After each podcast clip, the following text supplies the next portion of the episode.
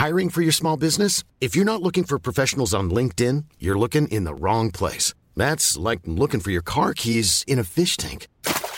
LinkedIn helps you hire professionals you can't find anywhere else, even those who aren't actively searching for a new job but might be open to the perfect role. In a given month, over 70% of LinkedIn users don't even visit other leading job sites. So start looking in the right place. With LinkedIn, you can hire professionals like a professional. Post your free job on linkedin.com/people slash people today. Bonsoir, bienvenue dans le podcast Culture PSG du lundi 5 mars 2018.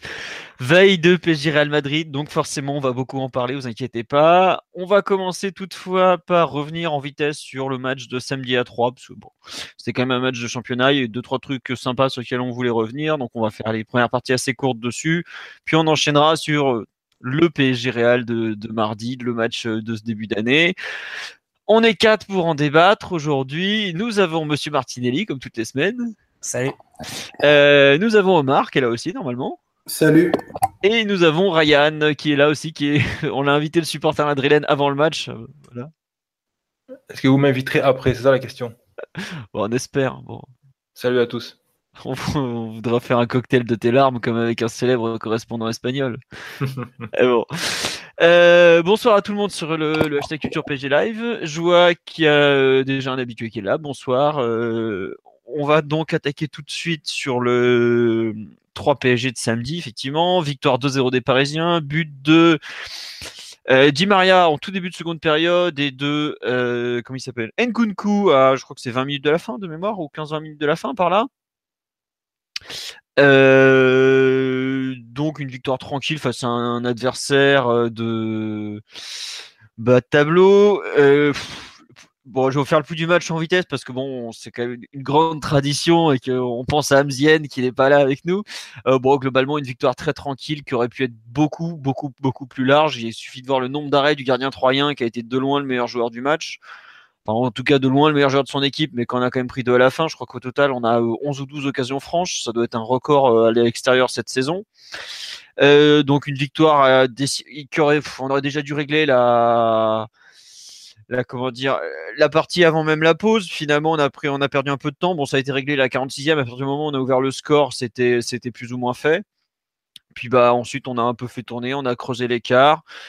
Globalement, une très bonne préparation dans le sens où on n'a pas eu de nouveaux blessés. On a euh, un Di Maria qui a encore marqué. euh, pas de pas de but concédé. On a vu des joueurs qui ont pu encore retrouver un peu de forme. Je pense notamment à Lassana Diarra, on va en parler d'ailleurs. On a vu quelques essais qui étaient assez intéressants sur des situations qu'on connaissait pas, notamment je pense à Draxler avançante, pareil on va en parler. On a revu Nkunku. On a vu les débuts du tout jeune Timothy Weah, qui a été le premier joueur né après l'an 2000 à jouer avec le PSG en équipe première. Donc euh, voilà, Mathieu ou Omar sur le match en général, un petit point avant qu'on parle de ce qu'on a vu qui était un peu différent par rapport à d'habitude. Je pense qu'on a vu la, la redite du, du Guingamp PSG de d'il y, a, deux saisons avant le, retour face à City. On avait gagné là aussi 2-0 à l'extérieur. C'était vraiment un match très similaire. Paris qui fait beaucoup tourner. Et malgré ça, un adversaire euh, qui, euh, qui saisit pas sa chance, qui commence le, match en position vraiment d'infériorité et, et, euh, voilà, qu'avec comme seule ambition de, de vraiment protéger son but et pas d'essayer de profiter du fait que Paris euh, a forcément la tête ailleurs, euh, aligne une équipe qui est pas forcément euh, avec des bons joueurs, mais bon, quand tu mets Draxler avant-centre, quand tu fais des tests comme ça, tu forcément l'équipe elle est pas elle est pas parfaitement réglée, il y a forcément des, failles à exploiter côté adversaire. Bon, ils ont pas du tout eu cette ambition là et au final ça a été un match très très commode pour le PSG. Comme tu le dis à l'extérieur, l'un des matchs peut-être les plus commodes de la saison à l'extérieur. Euh, voilà, quasiment quasiment rien subi en termes d'occasion et pas mal pas mal de situations et d'occasions pour finir un match euh, vraiment tranquille qui aura servi à roder un peu les temps de jeu pour Emery et à gagner 3 points de plus et se rapprocher du titre. C'est vrai. Bah, quoique, en fait, euh, on a passé, je crois qu'on a 74 points après 28 journées, donc c'est le record du championnat, mais paradoxalement, on n'a pas tant d'avance, tant d'avance que ça, parce que Monaco fait tout de même un bon parcours. Euh, bon, Marseille et Lyon un peu moins en ce moment, surtout qu'ils avancent plus trop. Ouais, on a 14 points d'avance, mais avec un rythme pareil, euh, Montpellier par exemple, qui Montpellier Monaco pardon, est quand même à 60, en- 60 points en 28 journées. Donc euh, on- pour l'instant, on sera pas titré avant le mois de avril. voilà quoi. Donc pour enfin pour rappel, je crois qu'on est titré à Début mars, le 9 mars, Ouais. je pense comme ça. Ouais, ou, oui, ou 10-12 mars, par là, à 3, il y a deux ans. Où là, par contre, il y avait. Mais les 14 points, je crois que c'était l'écart qu'il y avait déjà à la trêve. Donc, euh, Ouais, mais il y a deux que- ans, on avait le même nombre de points à peu près. On avait 73 points, là on en a 74. Par contre, on avait euh, 25 points d'avance, il me semble, à ce stade de la compétition. Et le deuxième, c'était même pas Monaco, je crois. C'était, ça devait être Angers. ouais. Ouais. Euh, Omar, sur le match en général, euh, qu'est-ce que tu as retenu ou tu considères qu'on a déjà fait le tour et on va passer aux petites nouveautés qu'on a vues ce week-end? Bah, je ne vais pas ajouter grand-chose, mais effectivement, c'est un match qui a été globalement assez, assez maîtrisé. Ça a, mis, ça a bien mis en lumière la, la qualité du gardien troyen. Je crois qu'il fait euh, 10, ou, 10 ou 11 arrêts. Donc, euh, c'est un match qu'on aurait pu gagner beaucoup plus largement euh, avec un gardien un peu moins en forme. Mais euh, ça a permis, effectivement, et, ça fait un pont avec ce que tu vas dire tout à l'heure, à, à monter les niveaux de forme de certains, à revoir un joueur comme, euh, comme Nkunku, même si c'était dans une position qui qu'il n'a pas occupée depuis, depuis fort longtemps. Et euh, match, match, mine de rien, assez intéressant euh, pour cela. J'espère juste que c'est pas, c'est pas ce genre de match auquel on va assister si demain ça tournait mal pendant deux mois. quoi. Il faudra voir parce qu'effectivement, ça risque d'être le. Ça peut se. Se retrouver euh, ce genre de truc. Euh, tiens, on nous dit, euh, on dit salut le chauve. Bonsoir à tous. Euh, hola chicos. Hola Fred. Non, on nous dit fait marquant du match, une équipe sérieuse impliquée alors que Romagné est classique. Match pourri à l'extérieur contre un petit sac. Pour, pour les rencontres pré-Ligue des Champions, c'était peut-être finalement pas la plus sérieuse, mais une des meilleures qu'on ait fait en termes d'occasion. Bon, à voir. Et on nous signale aussi qu'il reste que 3 buts pour égaler le, non, le record de buts marqués. Alors, ça doit être un record en particulier, parce que le record de buts marqués au total, euh, c'est celui du RC Paris, on en est encore loin. Il faudrait mettre des, des 4 ou 5-0 à tout va encore. Donc euh, ça doit être le nombre de records de buts marqués sur une saison par le PSG, si je me trompe pas. Effectivement, on fait un très bon résultat. Résumé, pardon, pas de blessés, 3 points que demande le peuple? Alors le peuple, euh, il demande ça, le peuple, je sais pas. Euh, Ensuite, on va avancer donc sur les petits tests qu'a fait Unai Emery. On commence par aller, bah, celui qui a duré le plus longtemps, à savoir Draxler en, en avant-centre, puisque Cavani était resté à la maison au chaud, Mbappé également préservé à cause de ses petits soucis à la cheville, euh, Wea qui n'est pas vraiment une pointe, il avait choisi finalement de mettre Draxler avant-centre. On avait vu aussi Di Maria avant-centre, une mi-temps à Amiens en, milieu en début d'année civile. Qu'est-ce que vous en avez pensé de Draxler avant-centre? Qui veut se lancer? Euh, Omar ou Mathieu? Euh, Omar, tiens, parce que, euh, non, Mathieu, parce qu'Omar vient de parler. Ça commence bien. Sur pff, moi j'ai vu que Adrien avait fait pour le Parisien une note assez sévère, je trouve, de Dragster. Il lui avait mis 4. Je un peu. L'équipe lui avait mis 6 par contre. Je serais un peu entre les deux. Moi, je l'ai trouvé plutôt pas mal dans ce, dans ce poste-là. Bon, évidemment, c'est pas le c'est pas le, le poste qui est le sien et, et il n'est pas amené à. re- à- L'expérience n'est pas amenée à, être renouvelée à l'avenir, je pense. Mais je l'ai trouvé qu'il avait interprété ce poste de façon correcte en finale, en venant décrocher quand c'était nécessaire, donnant des appuis et, euh, même en livrant quelques, gestes techniques de, classe quand même. Je pense que ce qu'il fait sur le but de Di Maria, c'est quand même pas mal. Qu'au final, non, je trouve qu'il s'en est, euh, s'en est plutôt bien tiré pour l'occasion. C'était pas, peut-être pas, il a pas réinventé le poste. On peut pas dire que il est, il est fait comme Messi il y a, il y a 8, 8 ans maintenant, mais euh, je crois que c'était un intérim euh, relativement satisfaisant. Après, est-ce que Emery aurait dû mettre Wea dès, dès le coup d'envoi?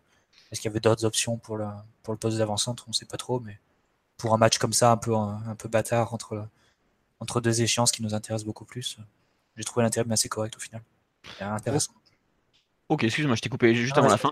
Euh, alors, petit tour sur la on nous dit euh, bien, j'ai bien j'aime bien l'idée d'un Draxler haut, genre 9 ou 9,5. Bah, 9,5, il a- c'est un poste qu'il a fréquenté à Schalke quand il était assez jeune. Il a fait sa meilleure saison en 9,5 à Schalke, et après, il avait joué un peu dans ce rôle-là aussi à Wolfsburg, donc il connaît le poste. Là, carrément 9 tout seul devant, c'était une nouveauté. Enfin, j'ai cherché un peu, j'ai rien trouvé de significatif en tout cas. Peut-être qu'il y a joué en jeune, on saura jamais.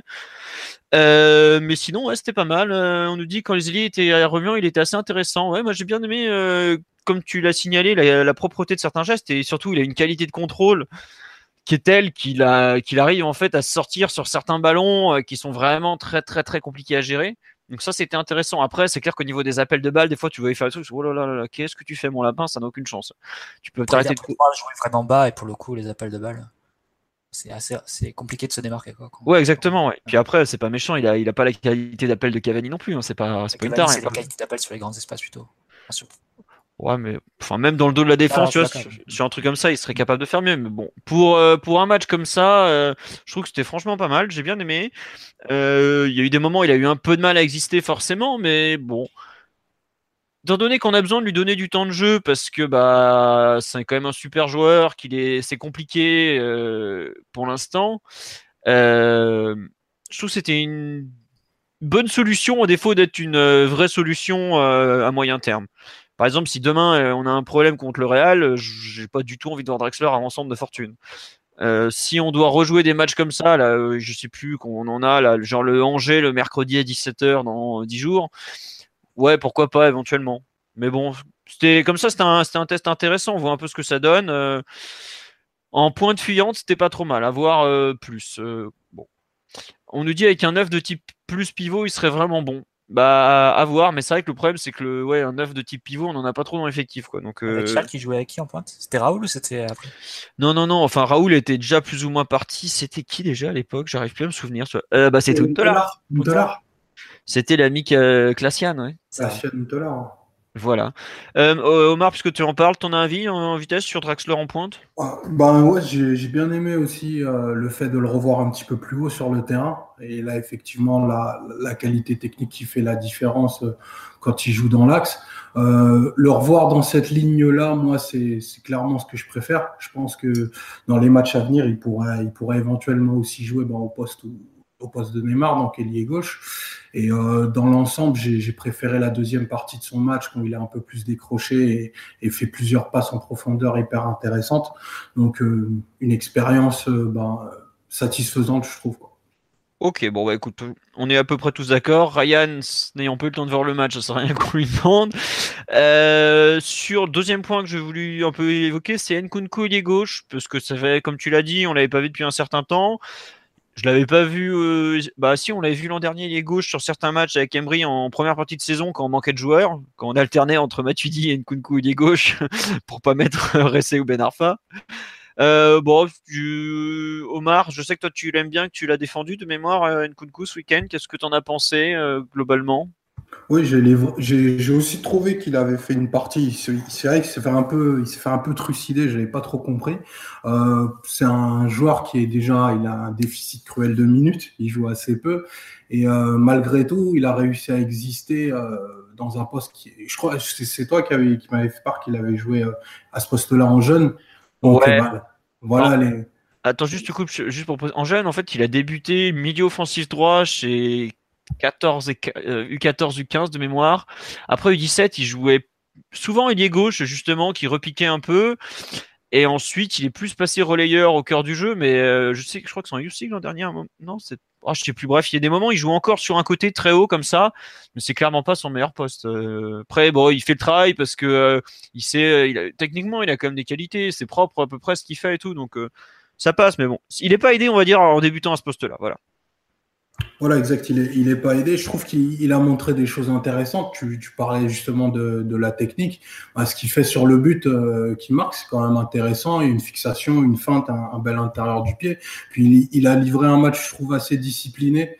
Euh, il il s'est même retrouvé avant-centre à un moment en alternant avec, avec Draxler, Bon, avec pas beaucoup de succès, mais euh, je trouve qu'il voilà, il- a démontré quand même une certaine personnalité pour, euh, pour quelqu'un qui n'était pas mis dans des conditions confortables. Donc moi, j'ai plutôt, plutôt apprécié sa rencontre. En plus, euh, il s'en sort avec un but. Je pense que c'est pas mal pour sa confiance. Après, euh, voilà, il- je pense qu'il y, a, y, aura pas beaucoup de suite pour lui au PSG en, en termes de temps de jeu. À part, à part si, si ça devait mal se passer demain, une nouvelle fois. Ou si ça se passe bien demain et qu'on a besoin de joueurs pour jouer ce genre de match. hein. Oui, c'est sûr, c'est sûr aussi. Et limite même pour lui, il vaut mieux qu'on joue des gros matchs parce que ça veut dire qu'il y aura du temps de jeu donné sur des sur les rencontres de, de Ligue 1 comme ça avant les gros rendez-vous. Quoi. Non, non, c'est vrai, t'as raison. T'as raison. Euh, Mathieu, de- ton avis sur le, le match de Nkunku? Oui, je partage votre clémence. Je trouve que c'était un peu, un peu dur de l'attaquer sur, sur ce match-là. Il n'a pas tout réussi et par moments, tu sens que c'est peut-être pas un joueur de, de classe euh, énorme, mais c'est un joueur comme qui a des qualités, qui s'est plutôt bien, bien débrouillé, je trouve, sur ce match-là. Et vous dites que c'est pas son meilleur poste, mais à, ce stade de sa carrière en pro et avec euh, le nombre de minutes qu'il a derrière lui, je me demande si c'est pas le cas parce que Euh, bon, comme, vous l'avez dit, on l'a vu l'an dernier, on l'a vu face à Guingamp, bon, c'était pas une bonne réussite. Mais on l'a vu après le match face à Lorient, le 5-0, c'était déjà beaucoup mieux. Euh, on l'a vu pour l'entrée à Nantes dans le dernier quart d'heure cette année. Mais je trouve que ça, au final, ça lui correspond plutôt bien parce que pour jouer au milieu, relayeur, il manque quand même beaucoup de volume sans ballon sur le plan physique. Et avec le ballon, c'est un joueur qui, peut, qui peut parfois disparaître des matchs et, ne pas toucher le ballon pendant 10-15 minutes et, un peu être euh, enfin, transparent sur le terrain. Et au final, le fait de faire jouer un peu plus haut, ça lui permet de, mettre en, lumière sa qualité technique. Plutôt une bonne frappe et une bonne qualité de centre, aussi une bonne qualité de pied, sans lui demander trop euh, du point de vue de l'organisation ou, ou, sur le plan physique, où là, effectivement, il pêche et il est en retard sur tous les autres joueurs qu'on a sur, au milieu euh, dans l'effectif. Donc, euh, au final, je trouve que c'est plutôt un moyen correct pour lui de, prendre des minutes, de jouer assez haut, sans trop lui demander. Après, c'est vrai que tous d'accord pour dire que pour sa progression, il faudra qu'il aille chercher du temps de jeu ailleurs. par un prêt ou pour un transfert, c'est sûr qu'en étant le 21e, 22e joueur d'effectif comme ça, il se gâche beaucoup. Ouais. Euh, attends, juste petit tour sur le live. On, me dit, ça s'appelle Tutor PG, mais c'est un des supporters du Real va comprendre. c'est surtout que Ryan est un habitué de l'émission, qui regarde tous les matchs de Paris ou du Real et qu'on aime bien sa façon d'analyser. Donc c'est pas une question de Real par Real. C'est un peu notre cas à part à nous.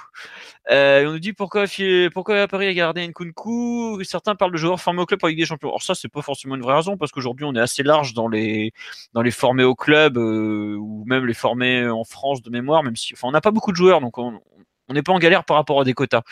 Euh, pourquoi on l'a gardé? C'est tout simplement que en début de saison, bah, on n'avait pas de, deuxième 6, qu'on n'avait pas non plus excessivement de joueurs. Je vous rappelle qu'on commence la saison, on est persuadé que Draxler est la doublure de, de comment il s'appelle? De Neymar et de, Mbappé aussi devant. Enfin, c'était un peu flou en termes de définition. On n'avait pas tant de milieu de terrain que ça, sachant qu'on venait de vendre Matuidi. Donc, on l'a gardé pour ça. Pour ça. Et cet hiver, euh, on savait pas trop qui allait partir, pas partir. Euh, c'est un joueur qui travaille très bien au quotidien, qui se plaint jamais, qui peut jouer à plusieurs postes, qui dépanne. Donc voilà un peu pourquoi on l'a gardé, euh, même si effectivement pour sa carrière, comme le dit Mathieu, c'est pas génial, génial. Après, faut pas oublier que c'est un joueur qui est de novembre 97, qui physiquement est vraiment pas en avance pour son âge. Euh, vous voyez, bah, je sais par exemple hier, il y avait euh, Montpellier-Lyon, vous voyez, il connaît le, le, buste qu'il a par rapport à Nkunku. Bon bah voilà, pourtant il y en a un qui est le plus maigre des deux, celui qui est le plus vieux. Donc euh, voilà un peu pourquoi euh, c'est pas si pressé que ça. Moi je trouve qu'il progresse bien, même à l'entraînement. Euh, il paraît qu'il est vraiment bon, très intéressant à l'entraînement. Donc bon, pourquoi pas le garder. comme tu dis Mathieu, la définition du poste, effectivement, vu les soucis qu'il a aujourd'hui de, de, volume, d'épaisseur, ça a tendance un peu à disparaître au cours des matchs, ce qui est un gros souci pour jouer relayeur, puisque c'est un poste où tu es amené à exister en permanence. Euh, effectivement, c'est peut-être pas plus mal. Après, à terme, est-ce que. Euh... à terme, c'est clair. Hein, à terme, faut qu'il se trouve un poste, je trouve, tu vois, par exemple. Non, mais à terme, s'il est plus amené à jouer au milieu de terrain, euh, dans un poste de relayeur, relayeur avancé, mais je pense qu'à ce stade, dans l'effectif du PSG, c'est peut-être mieux de jouer un peu plus haut pour l'instant. Mais c'est vrai que c'est un peu une saison blanche pour lui et Autant l'an dernier, il avait montré quelques. Il avait pu euh, participer à la, saison du PSG. Il était rentré en jeu sur pas mal de rencontres. Il avait été titulaire plusieurs fois. Là, euh, la saison qu'il vient de faire, je ne sais pas si elle lui sera vraiment très profitable. Et c'est vrai qu'elle a été beaucoup plus utile au PSG pour avoir un joueur en plus que, pour lui, euh, d'un point de vue de sa progression, je pense. Bon, je, enfin, je, suis pas sûr. Qu'il aurait pas mieux été dans une équipe, je sais pas, moi, à Guingamp, faire une année à Guingamp ou à Toulouse? Bah tu sais, regarde l'année qu'a fait euh, Edouard Edouard à Toulouse, t'envoies un mec qui est pas tout à, tout à fait prêt, est-ce que c'est vraiment profitable Edouard, il avait jamais joué, euh, jamais joué en pro avant, donc. Euh. Ouais, mais enfin euh, globalement, tu voyais physiquement, il était peut-être un peu plus prêt que Nkunku. Enfin, je sais pas. Faudra voir après, tu sais, c'est, faut voir aussi le ressenti du joueur et tout ça. J'avoue que ça fait. Oui, vas-y Omar, oui. Ouais, après je pense qu'il y a, il y a quelque chose qu'on qu'on mesure pas au mal, c'est la, progression avec le travail invisible euh, qu'il fait avec ces mecs-là, en fait.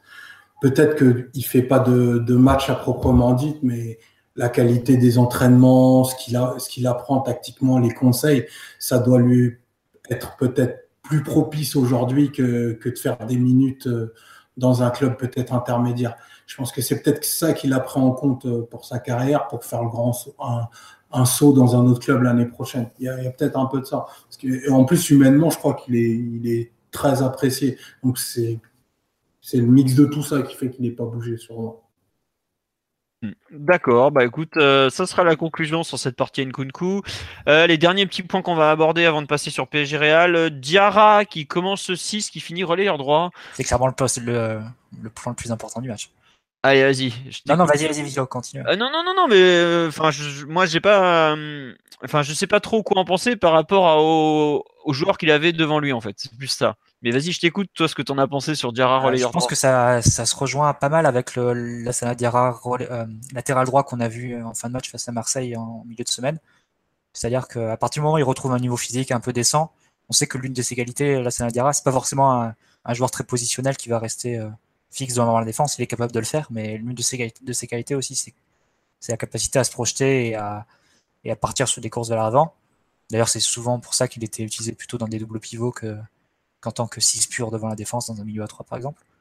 Et là, aussi bien sur euh, le poste de latéral droit qu'il a occupé face à Marseille que sur le poste de relayeur droit qu'il a fait face qu'il a occupé face à face à 3. 3 pardon, merci. Euh, ça lui a permis de, mettre en, valeur cette qualité-là qu'il a. Et je pense que du point de vue d'Emery, dans l'esprit d'Emery, c'est pas du tout anodin d'avoir vu euh, la Sanadiara et Mota ensemble pas forcément pour le match à Soréal, parce que si on est amené à défendre un 3-0 ou un 2-0 dans les 10 dernières minutes, ça sera très bon signe, mais bon, c'est peut-être pas forcément le scénario le plus, plus probable. C'est plus probable qu'on ait besoin de, marquer encore un but. Mais peut-être pour la suite de la compétition, si jamais on devait passer, euh, qu'on devait affronter d'autres équipes, forcément le, le duo La Sanadiara-Mota, c'est une option qui peut être intéressante pour un entraîneur pour fermer le match. Parce qu'on est nombreux à, trouver un peu insoluble le, poste de sentinelle. On dit que ce que tu as avec Mota, tu l'as pas avec Diarra, et ce que tu as avec Diarra, tu l'as pas avec Mota. Quelque part, tu résous un peu le problème en mettant les deux ensemble.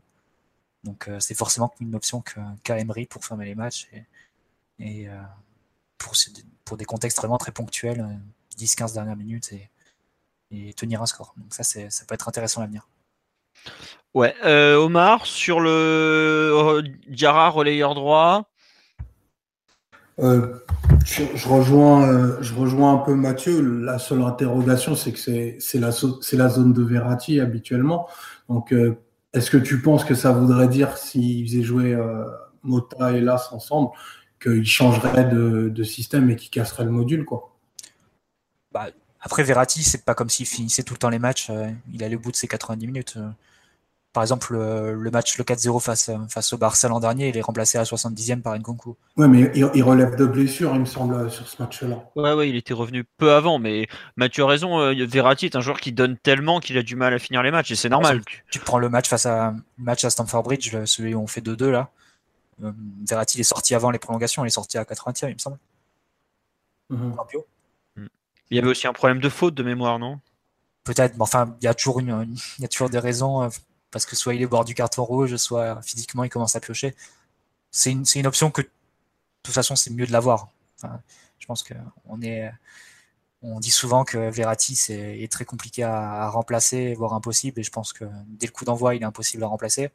Maintenant, dans le cours d'un match, si tu dois tenir un score, ça peut être intéressant euh, d'avoir une option plus défensive. Euh, donc je pense que c'est pas anodin que, que Emery l'ait tenté sur ce match-là. Après, euh, oui, c'est sûr que si, tu peux avoir Verratti 90 minutes sur le terrain à bon niveau, euh, jamais, jamais de la vie tu le sors. Ça, c'est clair. Hmm. Ouais, ouais, ouais. Euh, on nous dit, tiens, relayeur droit, c'est poste de Verratti. Le meilleur avec Verratti, c'est Mota. Donc j'ai du mal à voir Diarra dans les grands matchs. C'est vrai que Diarra, enfin, je trouve que quand Emery en parle, on, on l'entend on entend qu'il en fait une sorte de super remplaçant d'un peu défensif, un profil qu'il n'a pas dans l'effectif. Il n'y a aucun joueur de chez nous que, du milieu qui, sait vraiment défendre. Et la façon dont il en parle, dont il l'utilise, ça fait vraiment un peu couteau suisse défensif, avec un peu plus que ça, parce qu'il l'a fait jouer arrière droit, même relayeur droit. Il a poussé ses actions. D'ailleurs, il a montré un coffre qui, est vachement intéressant, je trouve. Mais c'est pas, enfin, je pense qu'il faut pas euh, s'arrêter au côté en fait, sur lequel il a été utilisé, parce que l'expérience relayeur droit, il aurait très bien pu le faire entrer relayeur gauche si ça avait été le, le souci. Donc, euh, il peut aussi bien remplacer Verratti Rabiot. Je pense que c'est pas un problème. D'ailleurs, à Marseille, quand il jouait euh, dans le double pivot de, de Michel à l'époque, il était plutôt sur le côté gauche. Et c'était euh, Mauricio, Mauricio, Isla qui jouait 6 droit.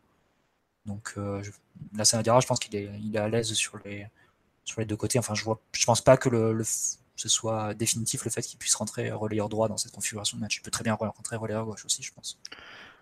Ouais, je sais pas. Je t'avoue que j'ai plus qu'un. Tu vois, autant arrière droit, je trouve qu'il y a des repères. euh, La façon de conduire le ballon, j'ai du mal à l'imaginer côté gauche en fait. C'est surtout ça parce que il profite très bien du half space euh, et un peu des hésitations. Tu sais, est-ce que c'est de l'arrière, est-ce que c'est l'ailier qui doit y aller, le cadrer, tout ça.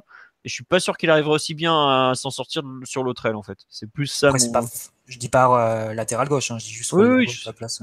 Faire ce qu'il a fait en fin de match, je pense qu'il aurait pu le faire sur, sur le côté. Après, peut-être pousser au bout jusqu'à un centre, peut-être pas, mais pousser au bout jusqu'à la surface, je pense que oui. Oh là là, on veut nous envoyer Diarra en défense centrale. Non, non, attendez, il fait 1m70 les bras levés, on va pas l'envoyer en défense centrale. Il a des qualités, mais au bout d'un moment, il y a le problème. En défense centrale, aujourd'hui, si tu fais moins d'un mètre 80, un mètre 85, c'est compliqué quand même. Euh, Malgré toute la bonne volonté du monde, euh, tu peux difficilement avoir une carrière à ce poste-là euh, en dessous d'un certain gabarit. Sur Diarra, non, moi, il y a un truc qui m'a surpris, c'est que je. Je me demandais qui, enfin ça m'a surpris oui et non, je me demandais qui de Mota ou de Diarra il allait mettre en sentinelle et décaler l'autre. Parce que je sais pas si vous vous rappelez, l'an dernier, sur les premiers matchs de Ligue des Champions, enfin sur quelques matchs de Ligue des Champions, il, a eu, il avait mis Mota en relayeur gauche. C'était Krikoviak le 6. Tu Et- mets difficilement Krikoviak relayeur en même temps. Donc Ouais, non, non, mais là, tu vois, il aurait pu mettre. Ouais, euh, non, je suis il- d'accord, je suis d'accord. il aurait pu mettre Diarra en 6 et Mota en 8. Ouais. Mais euh, pourquoi Enfin, ça, m'a un peu surpris, on va dire. Mais je suis comme toi, j'espère, j'attends beaucoup.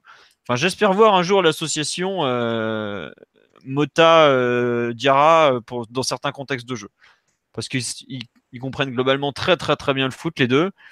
Et je pense qu'ils pourraient développer une vraie une vraie complémentarité qui peut être intéressante dans certains contextes. Par exemple, les dix dernières minutes à Bernabeu, j'aurais bien aimé avoir les deux devant la défense plutôt que de me faire défoncer à grand coup de contre du Real. Mais bon, ça c'est très bien. Euh, c'est comme ça, c'est trop tard. Quoi. Bon, c'est Euh, on nous dit- c'est intéressant. Ouais, sur là, on me dit pas sûr qu'on n'ait pas le retour du 4-4-2 avec euh, Diarra à la place de Meunier. Effectivement, puisqu'on l'a Ah, vu au match aller.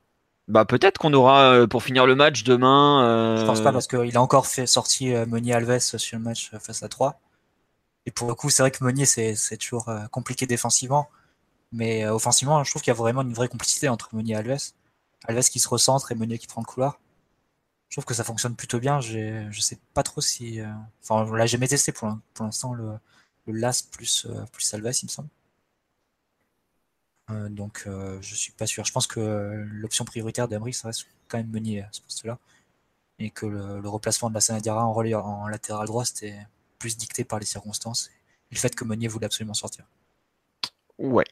Euh, on, nous dit- on me dit voir Mota en 6 et Las coulisser en 8, c'est pour moi le- simplement le signe de la hiérarchie de nos sentinelles. Vous êtes d'accord ou pas avec cette analyse? Ça, c'est la hiérarchie dictée par, euh, par le contexte du match de demain, je pense. Je pense que pour, euh, pour aller chercher un résultat, il vaut mieux, il vaut mieux mettre Mota. C'est simplement ça. Après, euh, là, c'est quelqu'un qui n'était pas là il y a encore quatre semaines. Là, qui, qui soit simplement une, alternative, c'est déjà énorme. Quoi. Une alternative crédible, j'entends. Il y, y a des milieux qui n'ont même pas eu ce crédit en, en, plus de temps au PSG.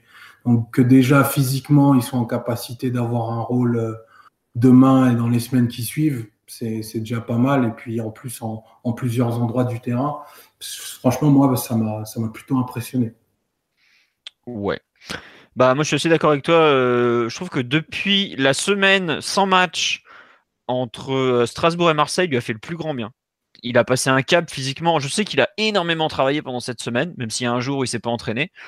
Euh, mais il s'est franchement impliqué. Et tu vois, en termes de physique, tu as un gouffre énorme entre le, joueur qu'on voit contre Strasbourg et le joueur qu'on voit contre l'OM, quoi, déjà.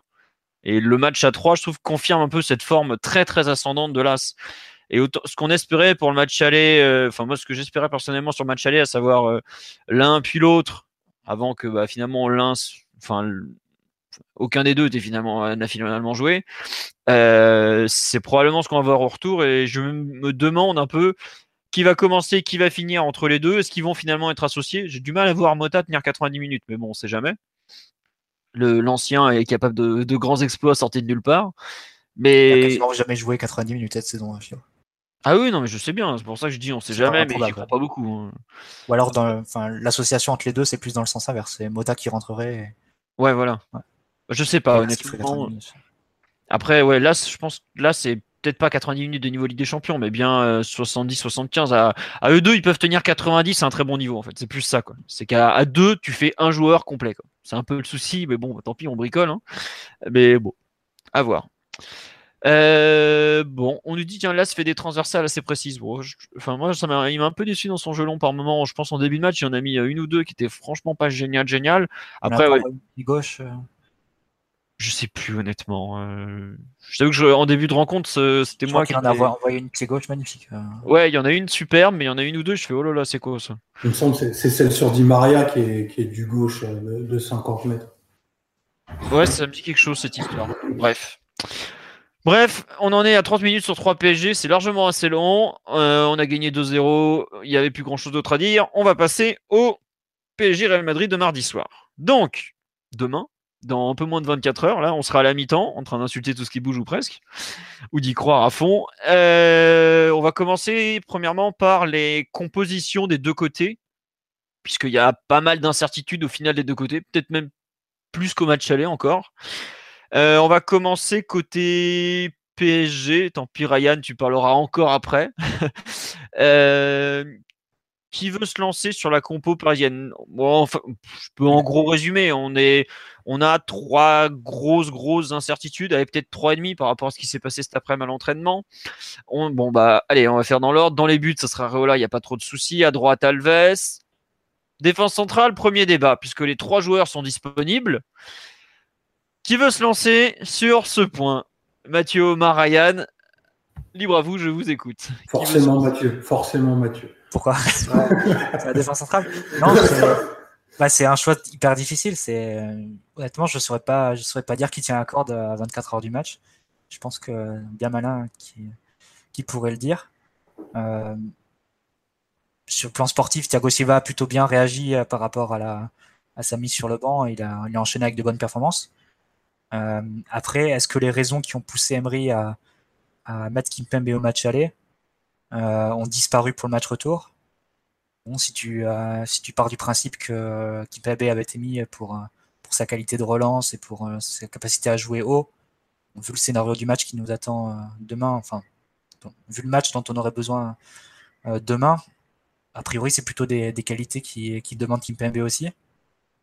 Euh, bon, après, il y a aussi l'interrogation sur l'état physique de, de Marquinhos.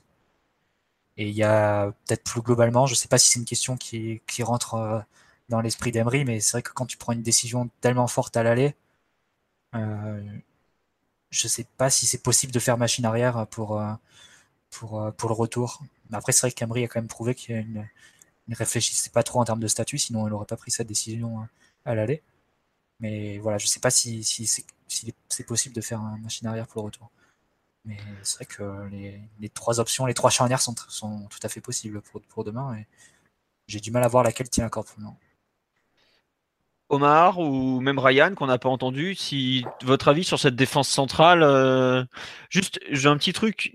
Il y a Emery en a donc il en a parlé cet après-midi en conférence de presse et il a dit euh, que je retrouve le mot, blablabla, les trois sont bien évidemment. C'est les détails du match qui font la différence dans le choix. Voilà, c'est exactement ça. Donc en gros, si euh, le détail qui irait en faveur de Silva, je pense, c'est les coups de pied arrêtés. Et le détail peut-être qui irait plus en faveur de, de Kimpembe, c'est euh, d'éventuels euh, schémas de relance qu'ils auraient travaillé dans la semaine ou ces derniers jours et qui nécessiteraient Kimpembe. Donc ça nous avance pas beaucoup. Honnêtement, moi, il y a, autant l'aller, j'ai compris le choix, autant je trouve que c'est très très dur pour le retour de choisir. Et il l'a dit lui-même que c'était un choix difficile. Alors qu'en général, il dit que quand il a des choix, c'est facile. Euh, j'avoue que j'ai du mal à imaginer Silva de nouveau sur le banc. Ne serait-ce parce qu'il a très très bien réagi après son passage sur le banc de touche. D'ailleurs, il n'a pas du tout été cramé ou grillé, je ne sais quoi encore. Euh, mais c'est compliqué aussi de mettre euh, Kim Pembe parce que as... tu vas avoir Enfin, je pense que c'est surtout par rapport à l'équipe du côté gauche. Tu vas avoir Kurzawa et avoir Kimpembe et Kurzawa sur le même côté. Euh, je sais pas, je trouve ça un peu dangereux, sachant que tu dois quand même assurer défensivement. Et globalement, euh... tu as, une notion d'équilibre, je trouve, défensif à tous les niveaux qui est assez compliqué. En fait, le Real risque de jouer avec euh, quatre joueurs euh, offensifs, enfin deux sur les côtés, deux dans l'axe, alors que lors du match aller, c'était plus un 10 et deux attaquants avec des, latéraux et deux relayeurs qui allaient qui occupaient pas forcément totalement les côtés. là, je trouve que tu te retrouves plus dans une situation où tu risques d'avoir beaucoup de 1-1 à gérer sur tes, sur tes bases défensives. Et dans ces cas-là, sur du 1 contre 1, globalement, tu as tout intérêt à quand avoir Thiago Silva. C'est quand même assez, assez, loin le meilleur de l'équipe à ce niveau-là. Tu risques d'avoir avec deux ailiers beaucoup plus de centres à gérer. Donc là encore, ça va en faveur de Thiago Silva. J'ai du mal à, enfin, après, il faudra voir le plan de jeu prévu. C'est ce que dit Emery. Ce que je, les mecs d'en face, je m'en fous. Ce que je veux, c'est, enfin, c'est pas je m'en fous, mais c'est secondaire par rapport à ce que nous on va proposer.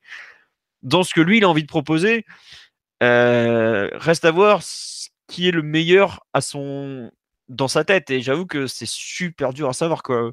Omar ou Ryan, je sais pas si vous avez, vous, de votre côté, euh, une. Euh, on dit pour moi, Marquinhos sera trop juste. Non, Marquinhos, il sera bon pour le service. Il, a déjà, il avait déjà repris l'entraînement dimanche. Euh, il a été arrêté une grosse semaine, même pas. C'est bon, ça va aller. C'est pas. Enfin, c'était pas, il avait pas grand chose, Marquinhos. Mais bon. Excusez-moi. Ryan ou Omar sur la défense centrale, un avis? C'est vrai qu'il y a une forte réaction de, Thiago Silva. Euh, on en parlait il y, a, trois semaines, pour moi, c'était impossible et inconcevable de, le voir euh, titulaire au retour. Là, ma, question, c'est plutôt qui est-ce qui va l'accompagner? Parce que j'imagine très mal qu'il sorte Thiago Silva après les, les, prestations qu'il a eues ben, depuis, depuis le, match, le match du 14 février je mettrais une petite pièce euh, sur, euh, sur Kipembe. Moi, c'est, c'est, je trouve, notre meilleure charnière euh, en ce moment. L'association des deux, et, et là, c'est, c'est ce qu'on a donné de meilleur en ce moment. Donc, voilà, si, si c'est mon avis que, que tu veux, je partirais plutôt là-dessus. Ok, Ryan, toi qui as un œil peut-être un peu différent du nôtre, qui connaît mieux le Real aussi et ses forces, parce que je pense que bon, on peut le dire, le staff du PSG connaît maintenant très très bien le Real. Euh, ton avis sur cette charnière parisienne? Oula, on a perdu Ryan, je crois. il dort. Ou il a coupé le micro, bref.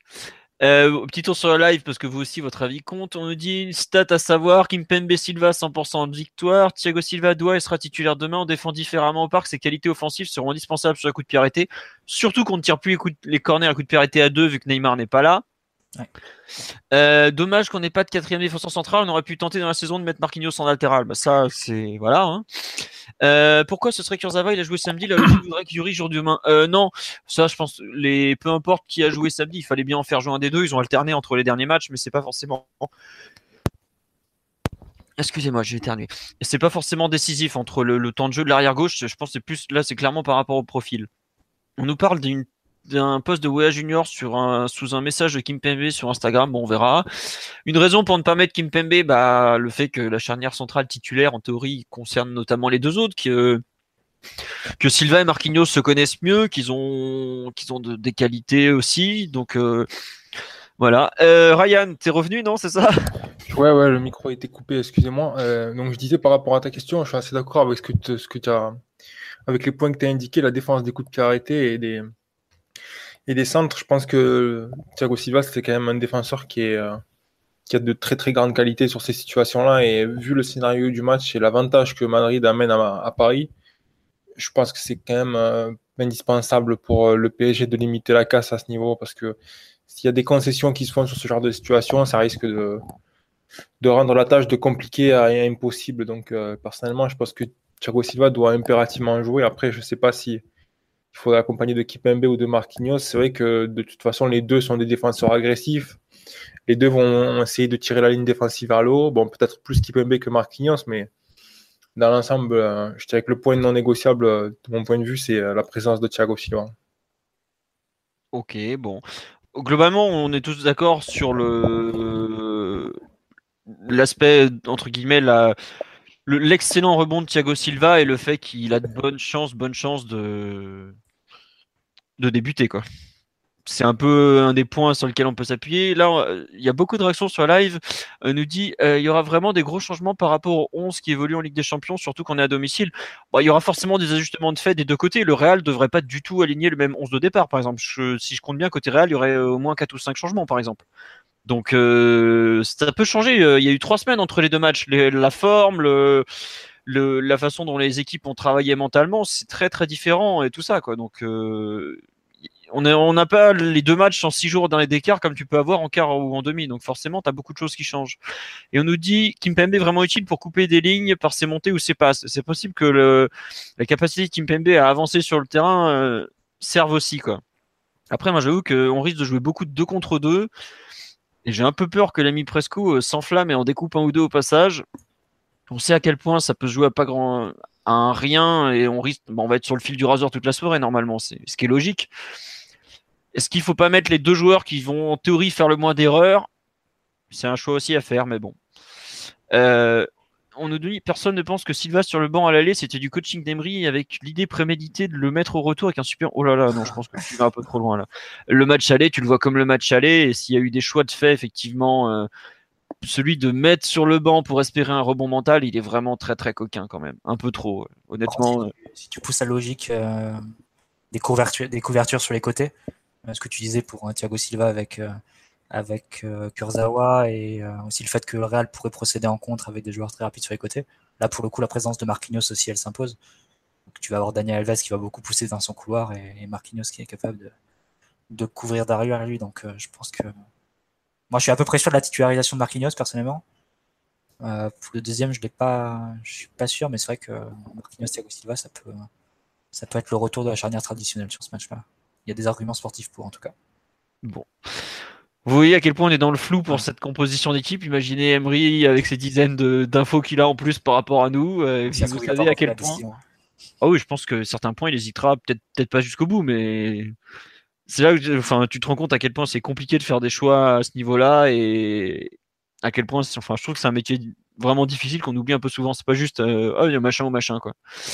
Euh, alors, on nous dit mettre celui qui va faire le moins d'erreurs, comme Marquis contre le, comme contre le Barça au parc ou comme Marquis lors de la remontada?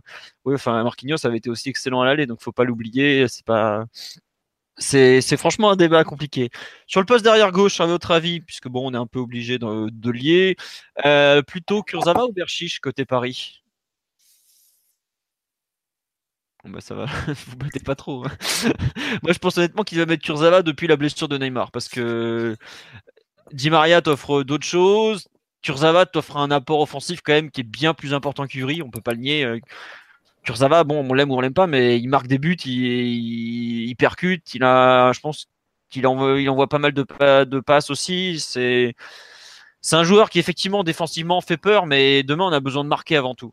Et autant à l'aller, j'étais d'accord que c'était peut-être une bonne chose de pas partir trop à l'aventure, mais euh, autant demain, je pense que euh, le profil de Kurzawa pour un match à domicile où tu as besoin d'emballer la chose et tout, c'est c'est archi nécessaire, quoi, tout simplement.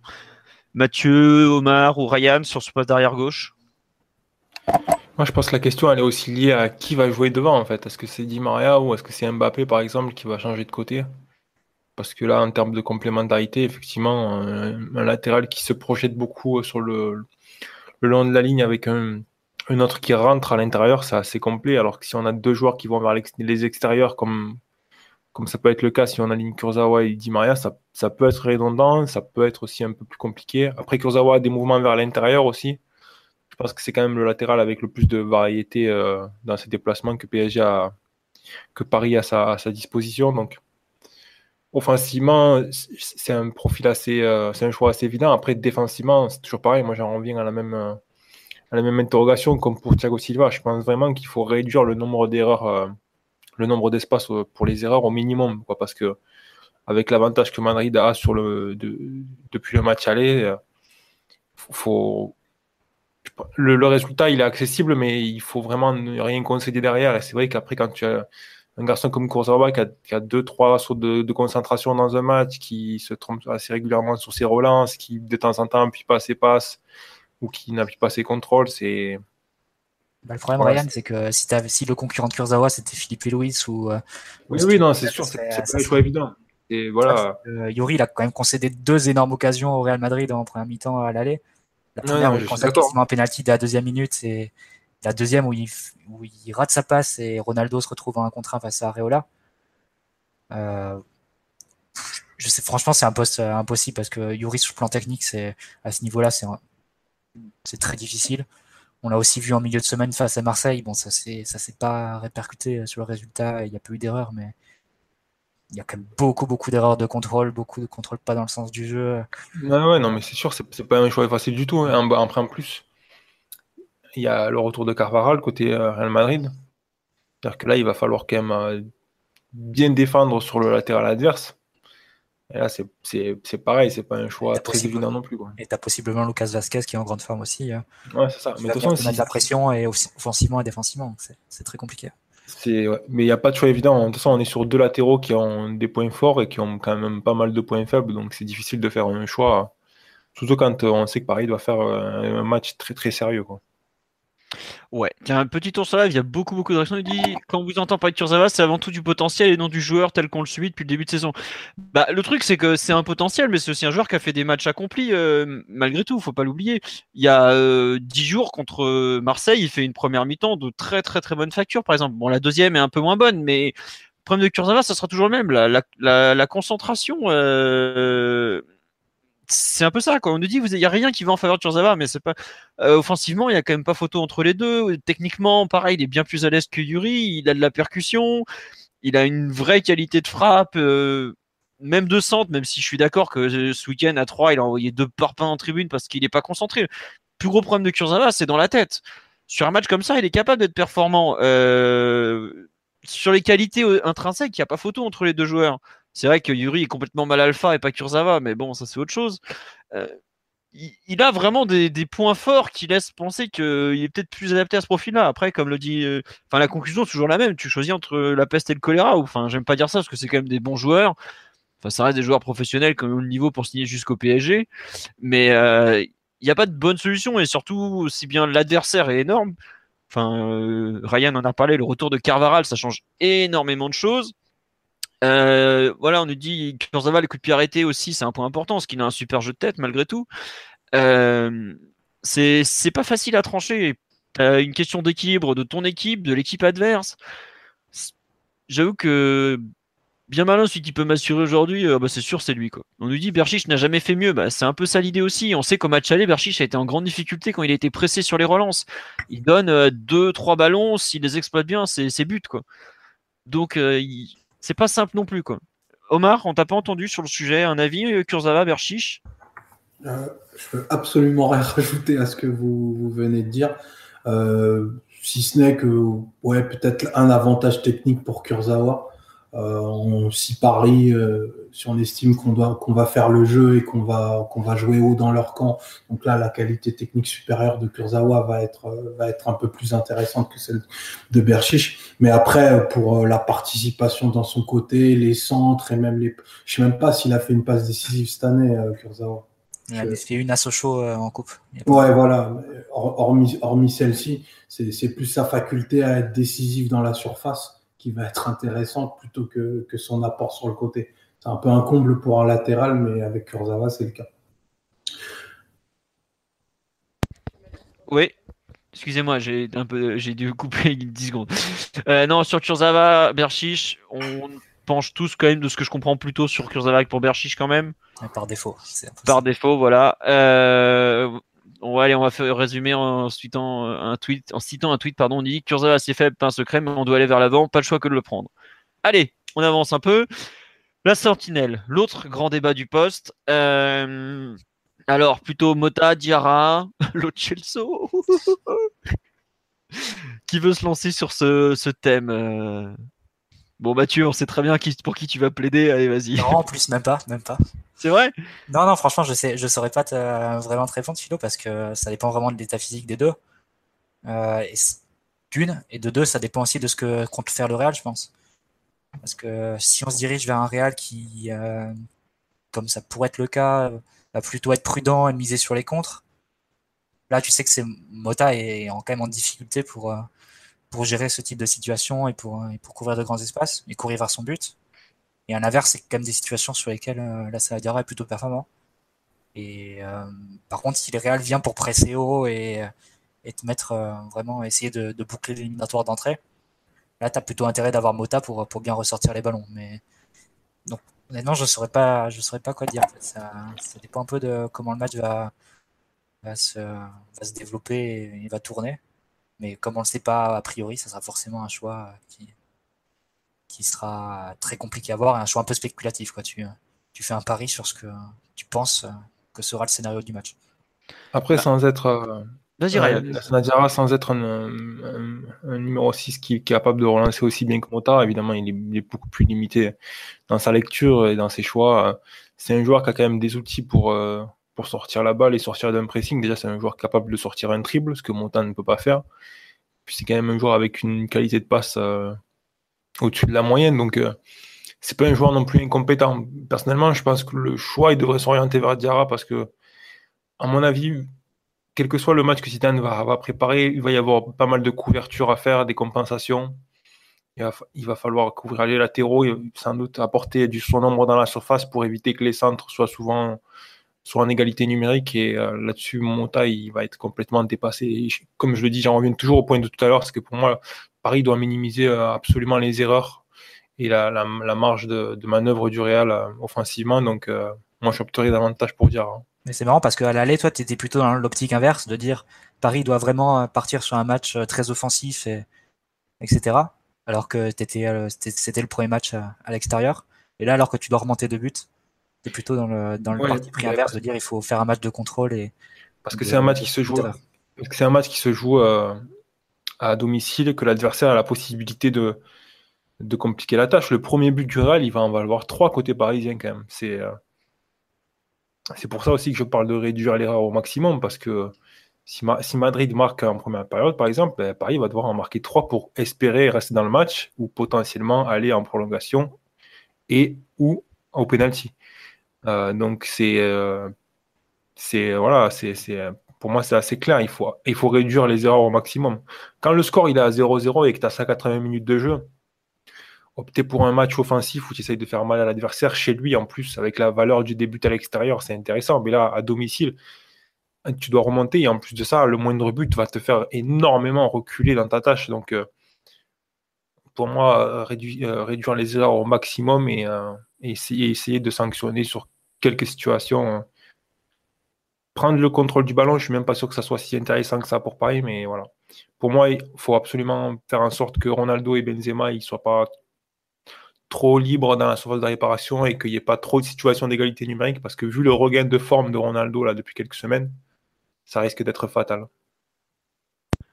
Très bien. Euh, Omar, un avis sur ce choix euh, Mota Diarra euh Après, je voulais, du coup, je voulais poser, je voulais poser une question à, Ryan, mais je pense pas que le, staff du PSG se soit fait un seul scénario où le Real ne marquait pas. Tout simplement parce que sur les, sur les, euh, je crois sur les huit derniers matchs de, à élimination directe, c'est arrivé une seule fois que, que le Real ne marque pas. C'était, euh, c'était le match face à City, il me semble. Donc, les, donc les trois buts à un moment euh, pour passer, c'est quasiment obligatoire de les mettre. Je, je pense que c'est, difficile à envisager au niveau en vue du regain de forme côté madrilène et de, l'expérience des joueurs et de la qualité des joueurs, c'est difficile à envisager, mais n'empêche que euh, je pense quand même que l'entraîneur devrait faire en sorte de réduire ce risque au maximum. De, faire en sorte que Madrid euh, doit faire beaucoup de choses pour marquer ce but. Parce qu'à faire trop de concessions, ça, un but peut en appeler d'autres. Hein. Et là, après, euh, c'est la fin. Après, tu peux te dire aussi que si tu mets Mota, tu vas avoir plus de contrôle dans le camp adverse avoir des possessions de meilleure qualité, donc potentiellement des récupérations après un pressing de meilleure qualité aussi. C'est, ça peut aussi te faire basculer de, de ce côté-là, mais surtout face à un Real qui pourrait aligner à milieu Kovacic Casemiro, donc que tu le veuilles ou non, le ballon, euh, tu risques de l'avoir. Donc, euh, je sais pas, c'est, quelque chose d'assez difficile à trancher, ce débat sur la sentinelle. Non, mais c'est sûr, hein, parce qu'en plus, voilà, comme tu dis, une fois que dans une situation où le PSG est en, en possession du ballon avec un Real replié, tout intérêt à avoir un, garçon comme Mota euh, devant la défense pour faire circuler la balle, parce que là, tu vas pouvoir, hein. voilà, tu vas pouvoir créer du danger, tu vas pouvoir euh, casser les lignes, tu vas pouvoir faire circuler la balle rapidement d'un côté à l'autre, et, et, ouvrir la possibilité à du déséquilibre et à créer des occasions. Le truc, c'est que la phase de possession du PSG, on va dire ce qui est travaillé euh, depuis le début de saison, n'inspire pas confiance. Et s'il y a une perte de balle, c'est la question à poser qui, qui se présentent. C'est-à-dire comment tu fais pour défendre les transitions avec, avec Mota devant la défense? C'est clair si tu as Ronaldo et Benzema dans l'axe, plus deux ailiers sur les côtés qui se projettent. C'est sûr. Bah, déjà, Mota en, euh, en lui-même, c'était déjà un problème euh, sur cet aspect-là du jeu, mais en plus, un Mota qui a eu une seule titularisation au final, sur, euh, depuis qu'il est revenu. Je pense que si on compare le nombre de minutes passées devant la défense, c'est plutôt bien réparti, mais la Sanadira a eu plus de, plus de titularisation au final, et plus de minutes dans les jambes, surtout ces, ces derniers matchs. Donc, Honnêtement, avant le match de, 3, j'étais assez persuadé que ce serait là ce qui serait choisi. Mais là, le fait qu'il joue 90 minutes face à 3, peut-être que dans l'esprit d'Emery, c'est, plus clair le fait que, c'est Mota qui doit, être appelé à jouer. Donc, euh, je ne saurais pas trop. C'est, je pense qu'il doit avoir les idées claires assez de, il doit avoir les idées assez claires à ce poste depuis le début, mais, c'est assez difficile de le lire de l'extérieur en fonction de la distribution des temps de jeu qu'il a, faite entre les deux matchs, trouve. Alors, petit tour sur live, parce qu'il y a beaucoup, beaucoup, beaucoup, beaucoup de choses.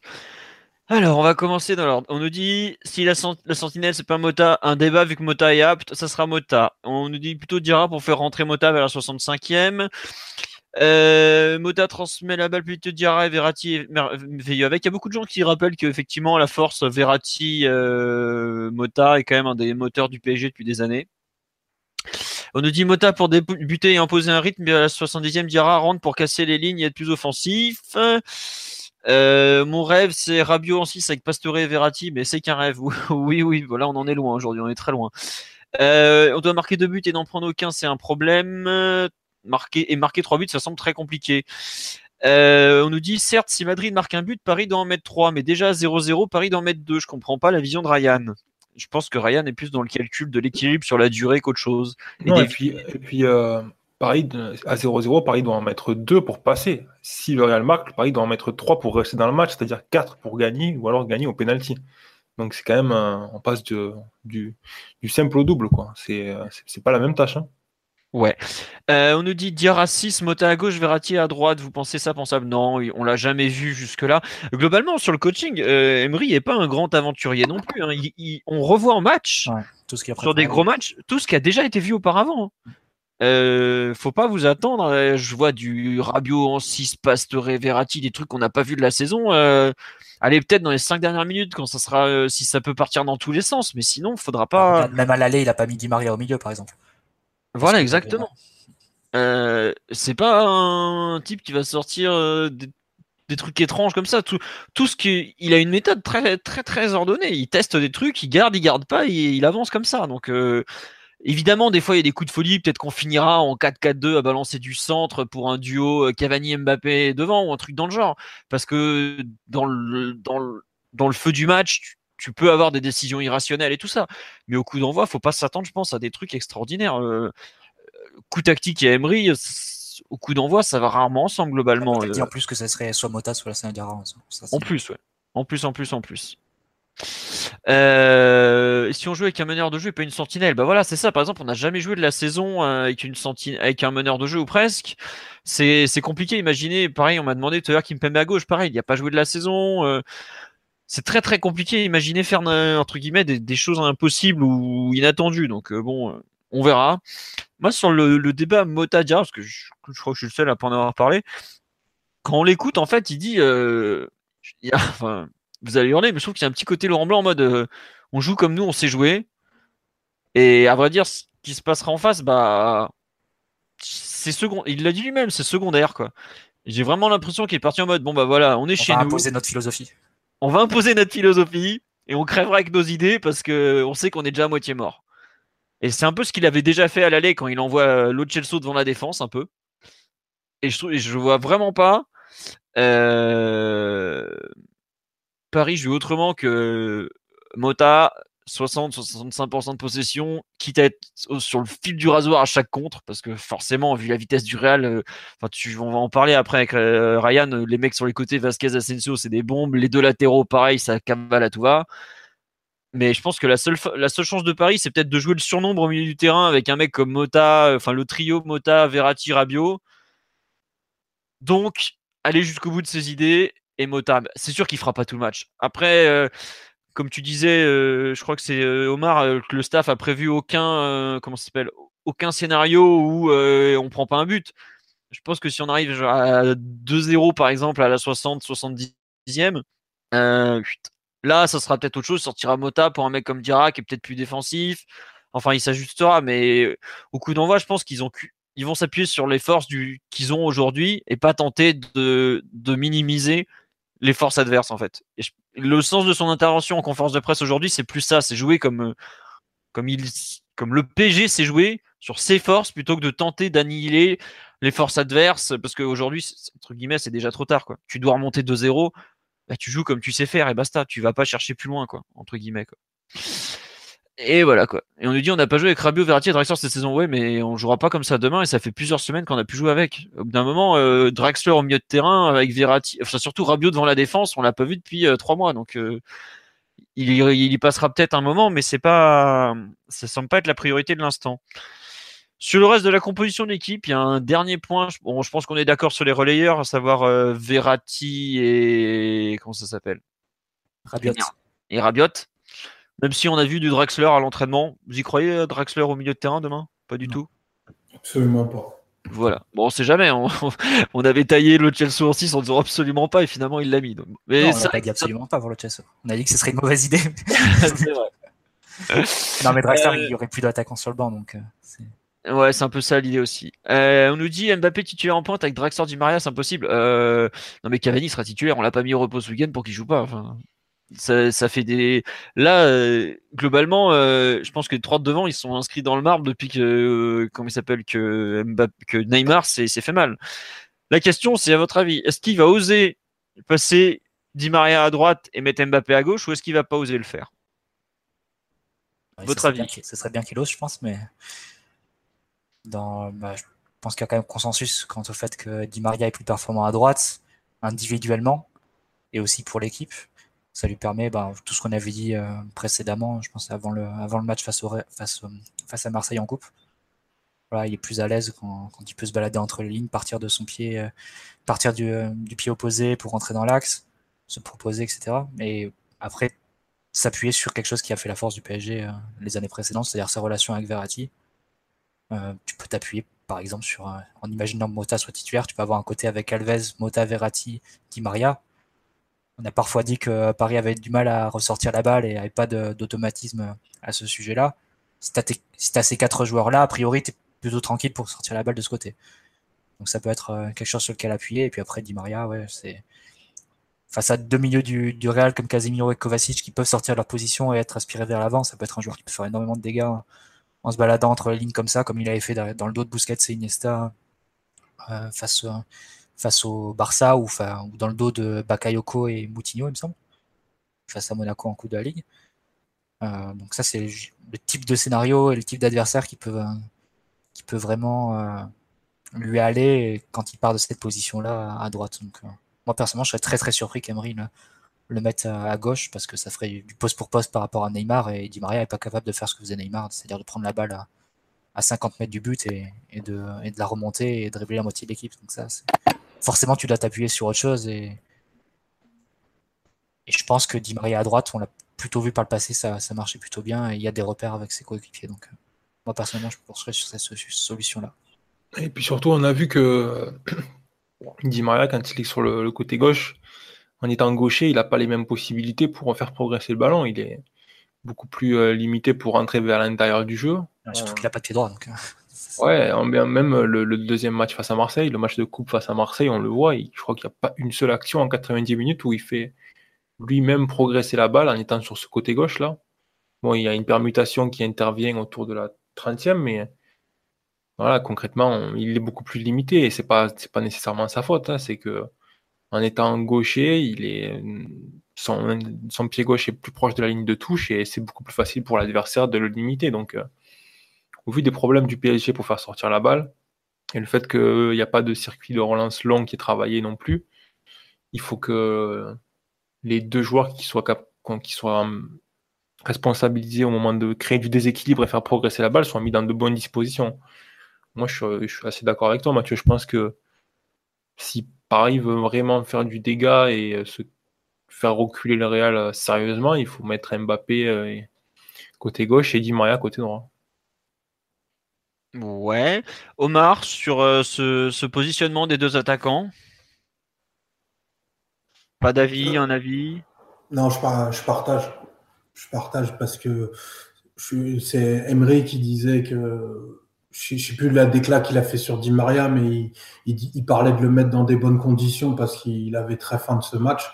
Donc, bah, s'il veut le mettre dans des bonnes conditions, il faut qu'il le mette à son poste préférentiel. Donc, euh, possiblement, possiblement à droite. Moi, je, je dis honnêtement, j'y crois pas du tout à Di Maria à droite. Pour un truc tout simple, c'est que euh, on sait que Marcelo est le joueur du Real qui monte le plus. Mbappé a besoin d'espace. Euh, tu as joué toute la saison avec Mbappé à droite. C'est, je trouve ça injuste. En gros, en ce qui me gêne, c'est que tu as trois talents devant. Le plus grand talent des trois, à mon sens, c'est Mbappé. Il a fait ses meilleurs matchs à droite. À gauche, il a fait un bout de match contre Nice ou même quand il dézone en cours de match, je le trouve franchement pas à l'aise. Et ça veut dire qu'indirectement, tu te prises de ton plus gros talent pour mettre Di Maria. Euh... c'est pas comme si Mbappé à droite était dans des conditions parfaites. Hein. Non, mais il a tous ses repères malgré tout. la balle à 50 mètres du but et partir en diagonale sur son repartir son pied faible et tout. Enfin, c'est compliqué. Hein. Ah, je te dis pas que c'est simple, hein, mais. on l'avait assassiné à l'aller euh, pour, euh, pour ce qu'il a fait, mais je pense que c'est impossible de faire mieux que, que ce qu'il a fait à l'aller dans les conditions dans lesquelles il était. Hein. Qu'il fait sur le but, par exemple, euh, c'est un exploit individuel. Ouais, non, non, mais je suis d'accord, mais moi je trouve que globalement, c'est compliqué de, de bouger Mbappé à ce moment de la saison.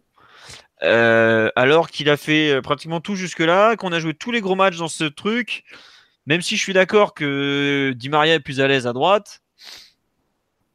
Pour moi, ce serait incompréhensible, Philote, euh, de mettre Mbappé à droite et Di Maria à gauche. Aurais, vu que tu vas avoir comme relayeur Verratti, Rabiot, deux joueurs qui sont plutôt à même de décrocher et pas vraiment enclin à se mettre entre les lignes et tout, tu vas avoir un espace complètement vide au milieu. Et puis surtout, comment tu vas créer des occasions en fait? C'est quoi ton, ça va être quoi ton but sur ce match? Centré pour euh, Cavani? Ça peut se finir comme ça, ouais. non, mais je... Mbappé, c'est pas un joueur qui va beaucoup centrer, c'est plus Di Maria qui va envoyer des centres, mais pas en situation d'avantage, que Lucas Vasquez va revenir. Euh, donc c'est.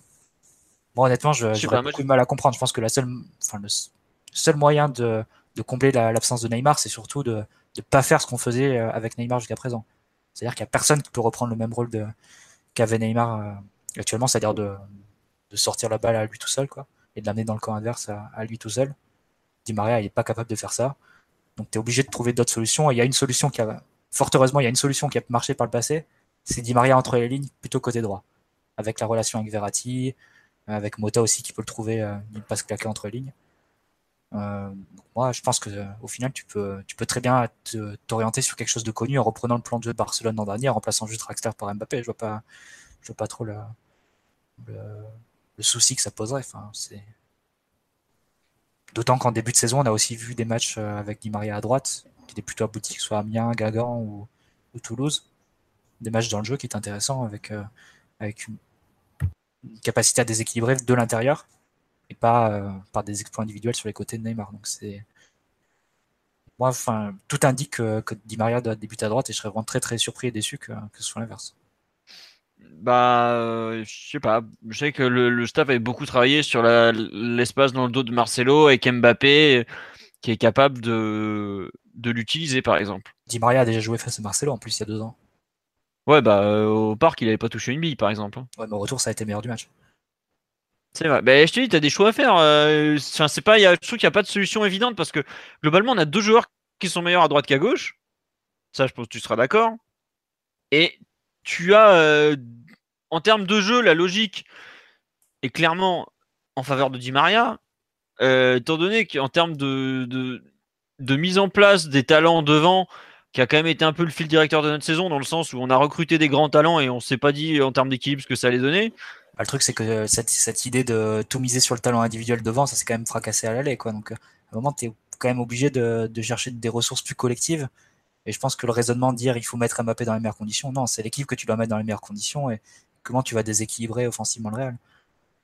Et je pense que tu y arriveras plus facilement avec Di Maria à droite, personnellement. Mais on verra bien s'il a ligne à gauche. Mais euh, alors, petit tour sur le live. Euh, on nous dit d'accord avec moi pour contrer Marcelo, Mbappé reste la meilleure option.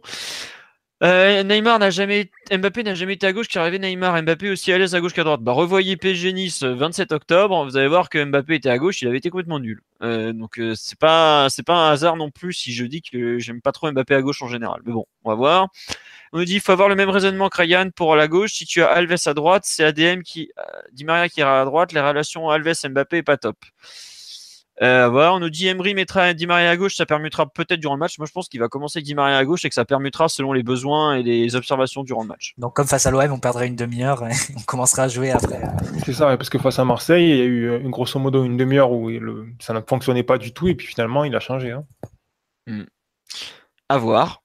Euh, on dit le match contre l'OM a prouvé que Di Maria était meilleur à droite, mais ils peuvent alterner pendant le match avec Mbappé. Malheureusement euh, ou heureusement, je sais pas, je, je, enfin, je vois pas comment. Autant vous, vous êtes persuadé que ça va être Di Maria à droite, autant moi je suis à peu près persuadé que ça va alterner durant la rencontre. en fait, c'est étrange parce que l'an dernier, si tu prends sur le temps long, euh, Emery, sa première idée c'était de mettre Di Maria à gauche. Il avait commencé la saison comme ça. Il change d'idée après le match face à l'OM, le 0-0 qu'on fait au parc. Et à partir de là, Di Maria va toujours jouer à droite, y compris quand Lucas est titulaire. Lucas qui, euh, qui, sera déporté entre guillemets côté gauche. Et pareil, il le refait débuter, euh, débuter côté droit en début de saison. Et il va le remettre côté gauche pour le match face à, euh, pour le match face à Nice ou face à Lille, je, ne sais jamais. Il le remet à, bah, j'ai regardé en fait cet après-midi. En gros, déjà, en premier match de Ligue des Champions PSG Arsenal, il met Di Maria à droite. Il envoie Matuidi à gauche. Souviens-toi. Oui, c'est vrai. Ensuite, il le repasse il remet Lucas dans l'équipe, donc il repasse Di Maria à gauche. Et après l'échec contre Marseille, qui était mi-octobre, le match suivant à Lille, là, il commence à mettre définitivement Di Maria à droite. Mais ce qu'il a fait avec Di Maria, globalement, il n'arrête pas de répéter qu'il est bon des deux côtés, qu'il est capable de jouer. Il avait mis quand même 110 continuer tout le temps à droite pendant une, pendant une année complète.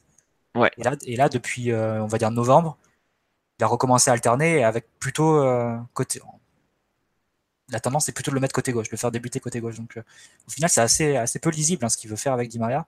Je sais pas trop sur quelle qualité. Euh, je crois que c'est un choix qui, qui, est, qui est directement lié à, la position d'Mbappé aussi. Hein. Je pense que dans la mesure où Mbappé c'est une pierre centrale du projet et que Neymar est à gauche, il, a voulu donner un repère fixe à Mbappé en le mettant à droite. Et il veut pas déplacer Mbappé euh, à chaque absence de Neymar. Enfin, il, voilà, il veut maintenir le joueur dans une certaine disposition. Donc euh, je pense que c'est la position de Di Maria, elle est conditionnée par ça aussi. À voir. Euh, sur le live, personne n'est d'accord. Hein, globalement, il n'y a pas de, solution miracle. c'est ça qui est fou, c'est qu'en gros, sur les trois postes, enfin même les 4-5 postes qu'on, les quatre postes qu'on a mis en, perspective, on se rend compte à quel point euh, tu as beaucoup de solutions, enfin, tu as plusieurs solutions disponibles et qui peuvent un peu bousculer d'une seconde à l'autre euh, et tout ça quoi. Et c'est là que tu te rends compte à quel point je trouve le, match est flou et indécis côté Paris. Et heureusement d'ailleurs parce que c'est bon. Euh, on a on a besoin d'avoir un peu euh, plusieurs facettes disponibles et c'est un peu ça qui, se passe. Mais c'est franchement pas évident à, lire comme comme rencontre je trouve avant la avant en tout cas d'avoir les compos, avant d'avoir les dix premières minutes, euh, les choix des, des entraîneurs, tout ça, c'est. Je trouve qu'il y a beaucoup plus de flou qu'avant l'aller. Je sais pas ce que vous en pensez. Euh... Enfin, juste, c'est l'impression que j'ai. Quoi. C'est. On sait pas trop en fait euh, ce que Paris va tenter de faire et c'est assez fou parce que techniquement on doit juste marquer deux buts quoi. Enfin. Mais on ne sait pas trop ce que Paris doit faire parce que bon, l'entraîneur aussi, il a rien, rien construit au niveau du jeu. Il a tout misé sur l'inspiration et, et, euh, et sur l'improvisation. Donc, dès lors que le, meilleur joueur, le joueur le plus apte à faire ça, il est absent et qu'il y a une équipe en face où il y a un niveau de qualité supérieur, c'est évidemment, on se pose la question comment, comment trouver la clé de cette émulation, quoi?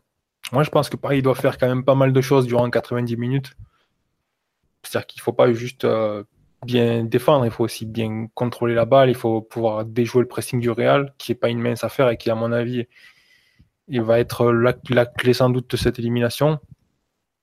Et il faut également euh, être efficace. Il faut que les individualités parisiennes elles prennent le dessus sur les individualités euh, madrilènes. Et voilà, c'est ça fait beaucoup quand même. Donc c'est vrai que bon, peut-être qu'on cherche la, clé de quelque chose qui est qui est pas abordable d'un point de vue rationnel. Et après, il y, aura peut-être des faits de match qui vont aller dans ce sens-là ou dans l'autre, mais au, vu de tout ce qu'il y a à réunir, de toutes les, variables qu'il y a à réunir pour que Paris passe, c'est quand même, euh, quand même compliqué de, voir un chemin clair, que ce soit en tant que, que spectateur ou en tant que supporter. Je pense que bon, on peut tous voir quand même que c'est une élimination qui est mal engagée avec le résultat. L'individualité parisienne la, la plus apte à retourner le match est absente. C'est un match qui se joue à l'extérieur, donc si l'adversaire marque, la tâche se corse énormément. C'est un match qui se joue à domicile, là, tu as, changé. À, domicile, pardon. donc euh, voilà, c'est compliqué aussi pour Emery de trouver euh, un chemin clair. Quoi. C'est, y a, à mon avis, il y a beaucoup de choses à faire et il ne faudra pas juste bien faire une chose, il faudra beaucoup, beaucoup d'éléments aller dans la direction du PSG pour passer. Ouais. Euh, tu le dis, vous y croyez, vous? Bah, Évidemment, mais on, va y revenir à la fin sur les raisons d'y croire. Euh, là, on, a plutôt le, profil de match euh, et tout ça. on nous rappelle que vous disiez, Di Maria, Mbappé à droite, c'était pas son poste, meilleur à gauche ou en pointe. Maintenant, c'est l'inverse. Bah, ça dépend aussi de. Enfin, on parle d'un joueur 19 ans qui évolue pas mal au cours de saison. Et puis, euh, par exemple, euh, à Monaco, il avait été meilleur à gauche qu'à droite. Au PSG, pour l'instant, c'est le contraire. Donc, c'est aussi lié à un contexte de, jeu, c'est lié à des partenaires, c'est lié à plein de choses. Il n'y a pas de vérité absolue en mode il est meilleur à gauche qu'à droite. Euh, en équipe de France, il joue à droite comme au PSG. Pourtant, il est bien moins performant pour l'instant. quoi. Donc, euh, tiens, on nous demande est-ce que tactiquement on peut s'attendre à une approche comme lors du match aller face au Bayern où on attendait le Real pour contrer? Euh, le problème, c'est que là, c'est à nous de marquer que met un but, ça suffira pas, quoi. Non, et puis surtout, euh, si, le, si le, PSG cède l'initiative, déjà, je pense que les joueurs comprendraient pas un tel message parce qu'il faut quand même gagner ce match et il faut le gagner avec deux buts d'écart. Donc, c'est c'est de l'initiative du ballon, ça serait un message qui irait dans la direction opposée, c'est-à-dire que le PSG se, mettrait dans une posture euh, de, victime, entre guillemets, dans un match qui doit remonter. Je pense que ça ne peut, pas, ça peut pas concorder, l'entraîneur ne peut pas faire passer un message comme ça. Ok. Euh, Mathieu, Omar, sur euh, le profit de match à attendre, à votre avis, qu'est-ce que vous en pensez? Ça va dépendre du Real. Enfin, si, si tu veux rajouter. Non, non. Vas-y, je t'en prie, je, prendrai la suite. Non, bah, je pense que ça va dépendre de, ce que compte faire aussi Zidane. Hein. C'est, si, si, on suit les dernières infos, comme quoi il... Kroos et Modric ne sont, ne sont pas disponibles. C'est vrai que l'absence de Neymar est hyper pénalisante et c'est sans doute l'absence marquante de, de, de, ce huitième de finale. Mais Kroos et Modric, c'est quand même quelque chose. C'est sans doute les deux meilleurs milieux au monde. Euh, c'est des profils que le Real n'a pas en, en remplacement. C'est-à-dire que Kovacic est un excellent joueur, encore que son, rendement fait un peu débat, il me semble, du côté, du côté de Madrid, mais c'est pas du tout le même profil que, que Kroos et Modric. C'est pas un organisateur, c'est pas un passeur. C'est un joueur qui va prendre la balle pour, pour percuter et franchir des lignes balle au pied. C'est pas du tout la même chose et tu peux, tu peux t'attendre un réel sans Kroos et Modric et sans Isco en plus par rapport à l'aller, a priori, euh, qui aura beaucoup moins le ballon et qui, euh, sera moins à même de, mettre Paris dans sa moitié terrain. En tout cas, s'il réussit à le faire, ça sera inquiétant pour Paris parce que si tu as moins, si moins la maîtrise du milieu face à Kovacic et Casemiro, c'est vraiment que tu seras, tu mal embarqué. Mais euh, donc tu peux t'imaginer un Paris qui va avoir la, qui va avoir l'initiative et le Real pour contrer, mais après, jusqu'à quelle, jusqu'à quelle hauteur le Real poussera son pressing? Est-ce qu'ils vont, est-ce qu'ils vont mettre la pression d'entrée? Est-ce qu'ils vont être plus, plus prudents? Je sais que Zidane avait dit, euh, c'était marrant d'ailleurs sa réponse en conférence de presse, il avait dit, euh, en parlant du match PSG-Marseille, il avait dit, euh, ce qui m'intéresse dans le match de Marseille, c'est de voir comment ils vont commencer. Je sais pas s'il comptait copier l'OM, mais l'OM pour le coup est, parti fort dans le match et a essayé de, presser haut. Est-ce qu'il va, est va faire la même chose? Je pense que c'est acquis ça, Mathieu, le pressing. Hein. Dès, le, dès, la, dès le coup d'envoi? Ouais, je pense, ouais. Franchement, par rapport au match, déjà au match aller, c'était risqué de presser. Il y avait 0-0. C'était un match qui se jouait à, à Bernabeu. Euh, le, PSG disposait de son trio offensif, donc euh, ils étaient, euh, on va dire, très bien équipés pour, pour sanctionner en fait les, le pressing. Et Zidane finalement, il a opté pour presser. Bon, je dirais pas que ça a nécessairement payé parce que le, le Real n'a pas été capable de sanctionner les, les erreurs de relance que qu'il y a eu côté parisien, mais il y a eu un volume de ballon qui a été récupéré. Et après, d'ailleurs, on va dire que ça a permis quand même de. Et puis, tu as passé toute la première mi-temps dans le camp parisien. Voilà, d'avoir un certain contrôle. Après, je pense que le Real n'était pas dans une forme, autant collectivement qu'individuellement, qui lui permettait de, de vraiment capitaliser sur ce pressing. Mais là, sur ce match retour, le scénario il est carrément plus avantageux. Déjà, il n'y a pas Neymar, donc on va dire que le rapport euh, risque-récompense est quand même beaucoup plus intéressant. Un but, un but, ça veut dire que Paris doit en marquer 3 pour rester dans la partie. Donc là, c'est pareil, c'est le, rapport risque-récompense est, super, super intéressant. Et, voilà, et en plus de ça, il y a un regain de forme euh, chez les individualités du Real. C'est-à-dire que sur ce match-là, tu es quand même plus à même de penser que si le Real euh, récupère un ballon assez haut sur le terrain, contrairement au match aller, le, la première erreur, ça peut faire but.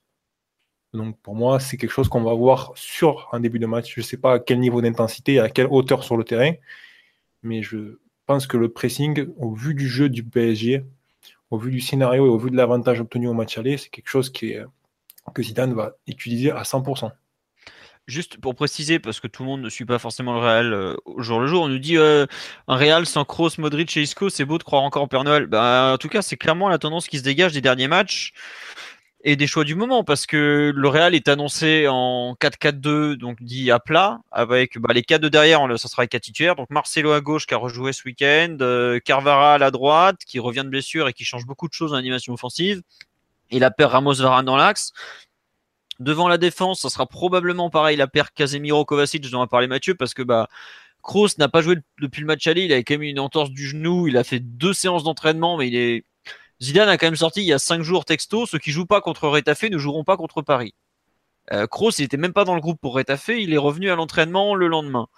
Modric, pareil, donc c'est difficile de les imaginer titulaires. S'ils veulent continuer en 4-3-3 avec euh, Casemiro, et Kovacic, ça veut dire que le troisième larron, c'est forcément Isco, à moins qu'il nous sorte un Ceballos ou un Marco Llorente, mais bon, on n'y croit pas trop vu, l'importance du match.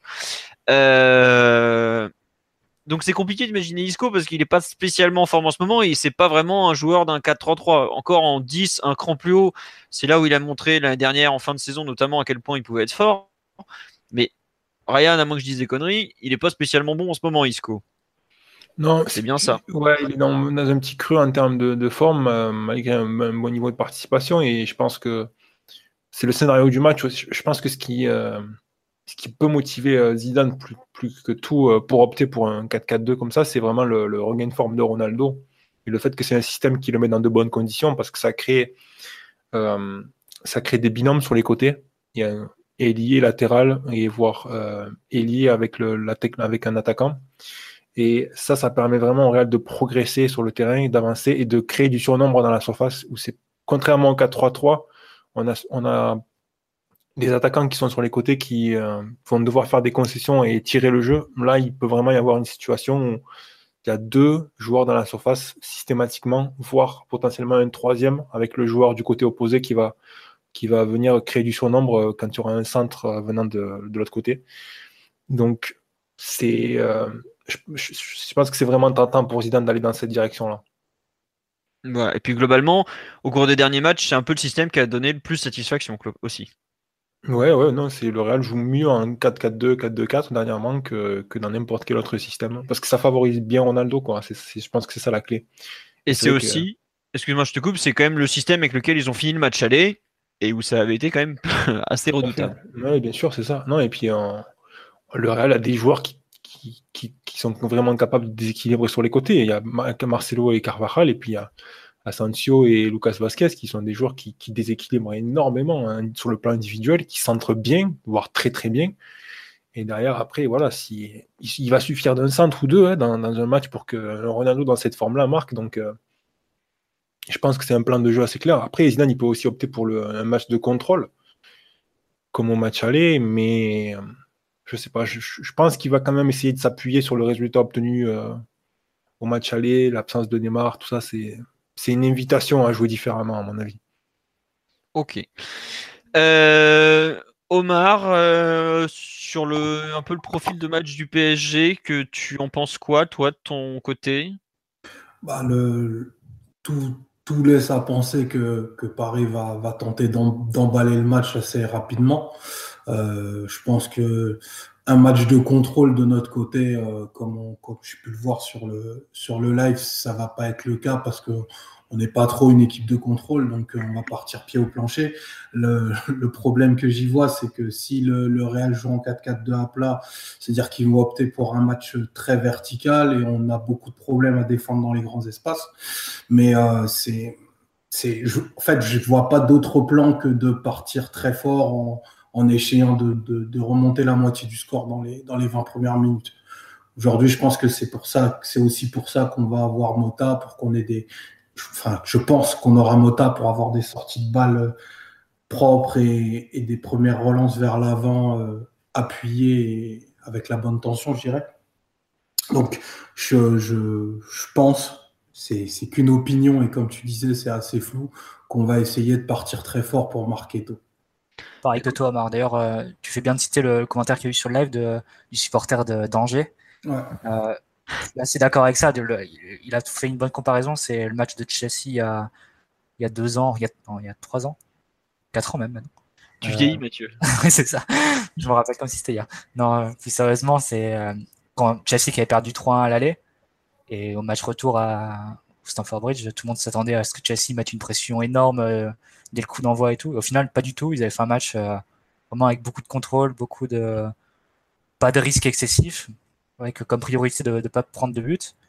Euh, et après, une fois qu'ils ont qu'ils ont mis le match à 1-0, tout risqué dans, dans, la dernière partie du match.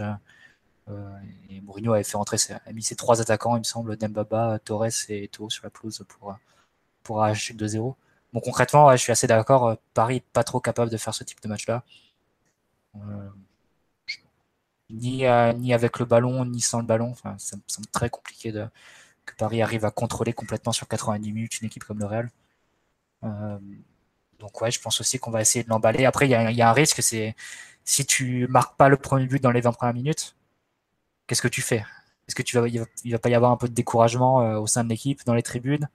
Est-ce que ça va pas être contagieux euh, au niveau de, au niveau de tous les joueurs? euh, Donc ça, c'est émotionnellement, c'est aussi un match à bien gérer. Et, même si tu réussis pas à ouvrir la marque dans les, dans les 20 premières minutes, il va falloir quand même euh, doser tes efforts et être capable de, d'enclencher la seconde à un, moment, un autre moment du match. Donc c'est, c'est, très compliqué à gérer un match comme ça. On sait que c'est, c'est un scénario et un résultat qui est compliqué à, renverser. Et ça va demander beaucoup, beaucoup de facteurs. Et, on va voir comment Paris va gérer ça. Oui, notamment, notamment aussi le fait que si tu emballes le match, c'est-à-dire que tu peux concéder euh, bah, des contres comme on, comme on en parlait et que le, Real est super bien outillé pour ça. Il y a les deuxièmes ballons qui traînent autour de la surface qui peuvent être hyper dangereux parce que des joueurs comme, euh, comme Kovacic, comme Asensio, ils ont des frappes de balles remarquables et, et ils n'ont pas besoin de, de beaucoup d'occasions pour faire mouche à 20-25 mètres. Donc il y a, il y, a, un facteur de risque qui est hyper, euh, hyper important en, emballant, le match, pardon, mais euh, il ne va pas y avoir 36 solutions. Quoi.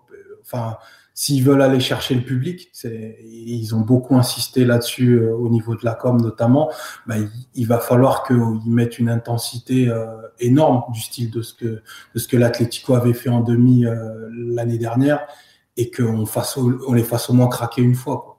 Ou le Napoli aussi. Oui, ouais, tout à fait. Bon, c'est vrai que les deux fois,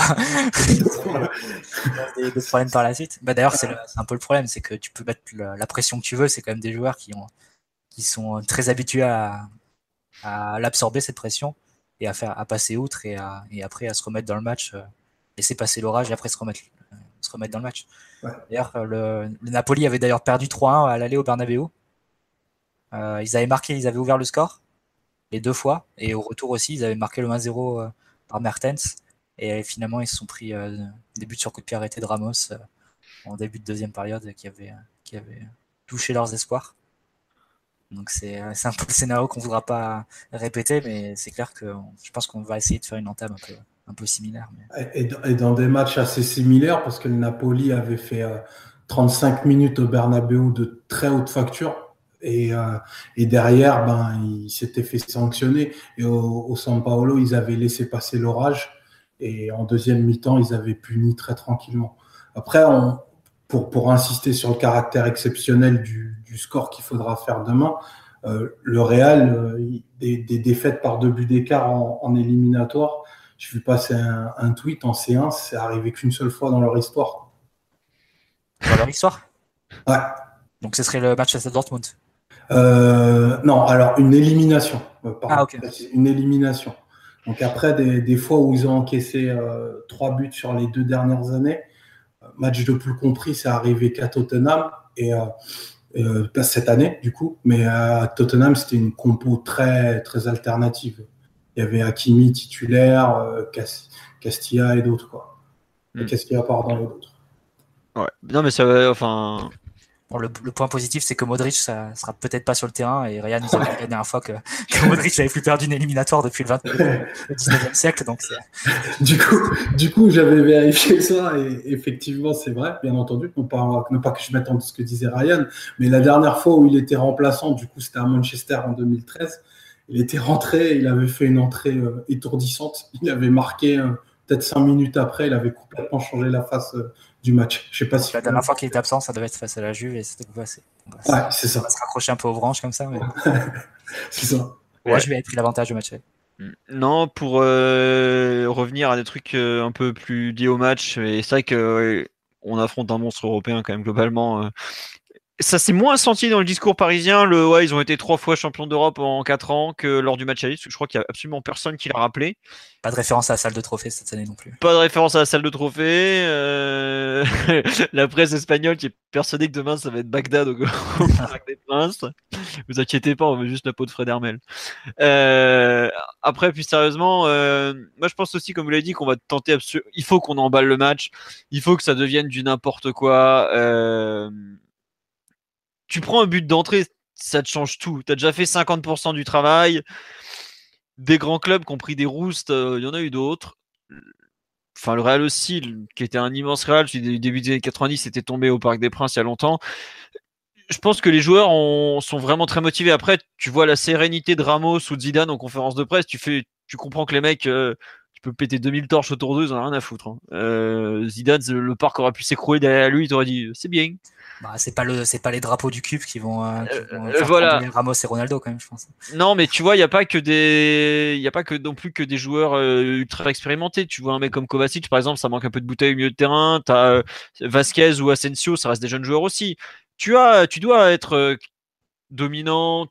Tu, peux faire basculer la rencontre et globalement, il faut pas que ce soit une rencontre normale. Faut pas que ça soit le Real double champion d'Europe qui fasse son match si, tu fais ça, si tu les mets entre guillemets dans une situation qu'ils connaissent trop bien, t'as aucune chance à la fin. Ils ont déjà montré que c'était les meilleurs. Donc à partir de là, c'est réglé. Le but, c'est justement de les mettre dans une situation franchement difficile, d'arriver jusqu'à les faire douter. Et ça, ça va vraiment pas être simple. Il faut quand même bien, bien conscient de ça, que tu t'affrontes pas trois euh, le samedi à 17h. Quoi. Mais tu as quand même de la place euh, c'est pas une équipe invincible. Tu vois certains trucs défensivement à l'aller. Euh, une fois qu'on a réussi, enfin, à, l'aller, on fait un match franchement pas terrible, alors qu'ils avaient eux plus ou moins tous leurs titulaires, à, l'exception de Carvara. Et Nacho a globalement fait le match qu'il fallait faire, à savoir euh, réduire l'influence de Neymar. T'es pas loin en ayant euh, Chelsea devant la défense qui faisait un peu n'importe quoi. Tu, as honnêtement des, des raisons d'y croire, mais comme l'a dit Alves de façon très intelligente, faut pas croire qu'on va le faire en 15 minutes. Ça dure 90 minutes. Et ça va être. Globalement, je pense que c'est un match où les deux équipes auront un tour de rôle, l'occasion de, porter des coups qui vont faire mal. C'est peut-être celle qui s'en sortira le mieux, qui réagira le mieux au temps fort adverse, qui, passera à la fin. On nous dit, voilà, raison d'y croire, 26 matchs retour au Parc des Princes, le PSG s'est qualifié 23 fois. Bah globalement, t'as rien d'impossible. Euh, t'as une équipe qui a quand même éclaté le Barça et le Bayern cette année, même si t'es pas le grand Bayern, et même si le Barça avait débarqué en claquette. Tu as euh, des vrais arguments à faire valoir. Tu as globalement euh, du talent. Si tu te rappelles du match aller, tu as vu que tu as eu des occasions, mais il faudra être vraiment très très très performant dans les zones de vérité. Et c'est un, un peu tout le problème de cette équipe, c'est que ça nécessite de la maturité. Est-ce qu'on en a? Ça nécessite du réalisme. Est-ce qu'on sera capable d'en avoir assez? Et globalement, euh, cette équipe, ouais, elle a moins de qualité que le Real dans les deux surfaces. T'as as moins de qualité que le Real dans les deux surfaces. dans les deux surfaces du Real. voilà, ouais, mais bon, euh, tu as pas, euh, honnêtement, t'es pas en slip non plus, quoi. T'es pas les euh, qui a perdu sur tous ses joueurs, quoi. J'ai rien contre les Ganes. Après, tu sais que s'il y a deux occasions, Ronaldo mettra les deux. Ah, il mettra les deux, oui et non. Hein. À l'aller, il a pas tout mis non plus. Hein. Bon, il en met deux, mais il en, il, en, il, en il en rate une grosse, par exemple, quand il va défier Areola. au bout d'un moment, c'est pas des cyborgs, les types, hein, même s'il en a un peu l'air. Pour Ronaldo, il y a quelques doutes quand même. Voilà. Là, il est sur une moyenne de deux buts en match en ce moment. non, je sais, je les vois. Je regarde les matchs du Real et tout, et des fois c'est déprimant. Tu te dis putain, le mec il rate rien quoi. Mais globalement, ouais, on me dit est-ce que vous avez conscience que la crédibilité du projet se, se joue sur ce match-là? Euh, Non, c'est pas la. Enfin, oui et non, mais les joueurs sont complètement conscients que ce match peut, faire, peut les faire basculer dans une autre phase. Et c'est marrant, c'est que je me rappelais, euh, je, pensais, je repensais cet après-midi au aux années 90 quand on, s'est planté euh, quatre fois d'affilée en demi-finale avant d'enfin réussir à passer. Trois ou quatre fois, je sais plus, bref. Euh, trois fois, pardon. C'est pas ça Quatre, trois? Oh, Je sais plus, bref. Et en fait, euh, il y a un moment où tu as une sorte de blocage, tout ça. Et je trouve que c'est un peu le moment où, paradoxalement, c'est de l'année où on avait peut-être perdu nos deux plus gros talents, qui étaient, enfin même nos trois plus gros talents, qui étaient Wea, Ginola et Valdo qu'on avait réussi enfin à passer le cap. Et là, je sais pas, je, me dis que les joueurs ont assez souffert ensemble, ils en ont peut-être un peu marre de, de, faire n'importe quoi et il est temps de la passer cette étape parce que globalement, pour certains, euh, il va pas y avoir non plus 10 000 occasions. Hein. Au bout d'un moment, euh, je pense par exemple à un mec comme euh, Thiago Silva. Est-ce qu'il sera encore capitaine l'année prochaine ou aussi indiscutable, par exemple? C'est une vraie question à se poser. Je pense que s'il doit y avoir un exploit, euh, ça peut peut-être être demain au final, parce que tu as, tout qui est là ou presque. C'est archi difficile comme tâche. Mais bon, euh, comme on dit, c'est au pied du mur qu'on voit le mieux le mur. Hein. Bah voilà les gars, il va falloir monter maintenant. ah. Non mais globalement, euh, tu regardes d'un point de vue football pur, il n'y a pas photo entre les deux équipes. T'as double champion d'Europe contre un club qui s'est fait humilier devant toute la planète il y, a, même pas un an à Barcelone. De cette équipe humiliée à Barcelone, t'as rajouté deux mecs, euh, un espèce de taré brésilien qui est arrière droit et, qui a de la testostérone pour 10, et un petit prodige français qui a 19 ans et qui globalement, à chaque fois qu'il a croisé Ramos, ça a fini dans sa poche. Voilà. À partir de là, t'as plus rien à perdre. Et la seule chose que tu as, c'est que ça devienne irrationnel. C'est Mathieu qui en a parlé, je crois que c'était il y a une semaine, c'est ça Mathieu que tu avais parlé du fait que le match devait devenir irrationnel. Il me semble que c'était ça. Ouais. Mais c'est ça en fait. Le but pour le PSG, c'est vraiment de faire passer ce match dans une dimension où tu plus de calcul, tu as la chance qu'il va aller d'un côté ou de l'autre, et globalement d'espérer que elle soit aussi un peu de ton côté parce que tu as toujours besoin de chance. Mais c'est le moment pour le faire globalement. Tu. Ah, mais en Ligue des Champions, tu as toujours besoin de chance. Hein. De toute façon, c'est pas. Besoin Le facteur réussite, c'est un peu un membre indispensable d'équation pour, pour aller loin en Ligue des Champions. Pour, pour demain, tu auras forcément besoin soit d'un coup de pouce arbitral, euh, une faute, euh, une décision un peu litigieuse qui tombe de ton bon, du bon côté, euh, un poteau rentrant, enfin tu vois, ce genre de, genre de truc. C'est souvent comme ça que ça bascule. Mais bon, c'est vrai que c'est on en est quand même à la veille d'un match, à 3-1 contre le Real, on en est obligé quand même d'en appeler à l'irrationnel pour espérer passer. Parce que sur le plan sportif, t'as pas énormément d'arguments. Bon, t'as quand même. Euh, bon. Pour remonter, pour gagner, oui, pour remonter 3-1. Ouais, voilà. Bon, on verra. Euh, d'autres raisons d'y croire, monsieur Omar? Euh, Bah écoute, moi je suis, je suis totalement d'accord sur, sur l'aspect irrationnel. pour, pour, pour, gagner ce match, il va falloir convoquer autre chose que du foot. C'est paradoxal, mais c'est ça. Euh, il y a aussi, euh, je dirais, euh, ce ce qu'appelait Roger Lemaire le dépassement de fonction, qui va, qui va, rentrer, qui va rentrer en ligne de compte.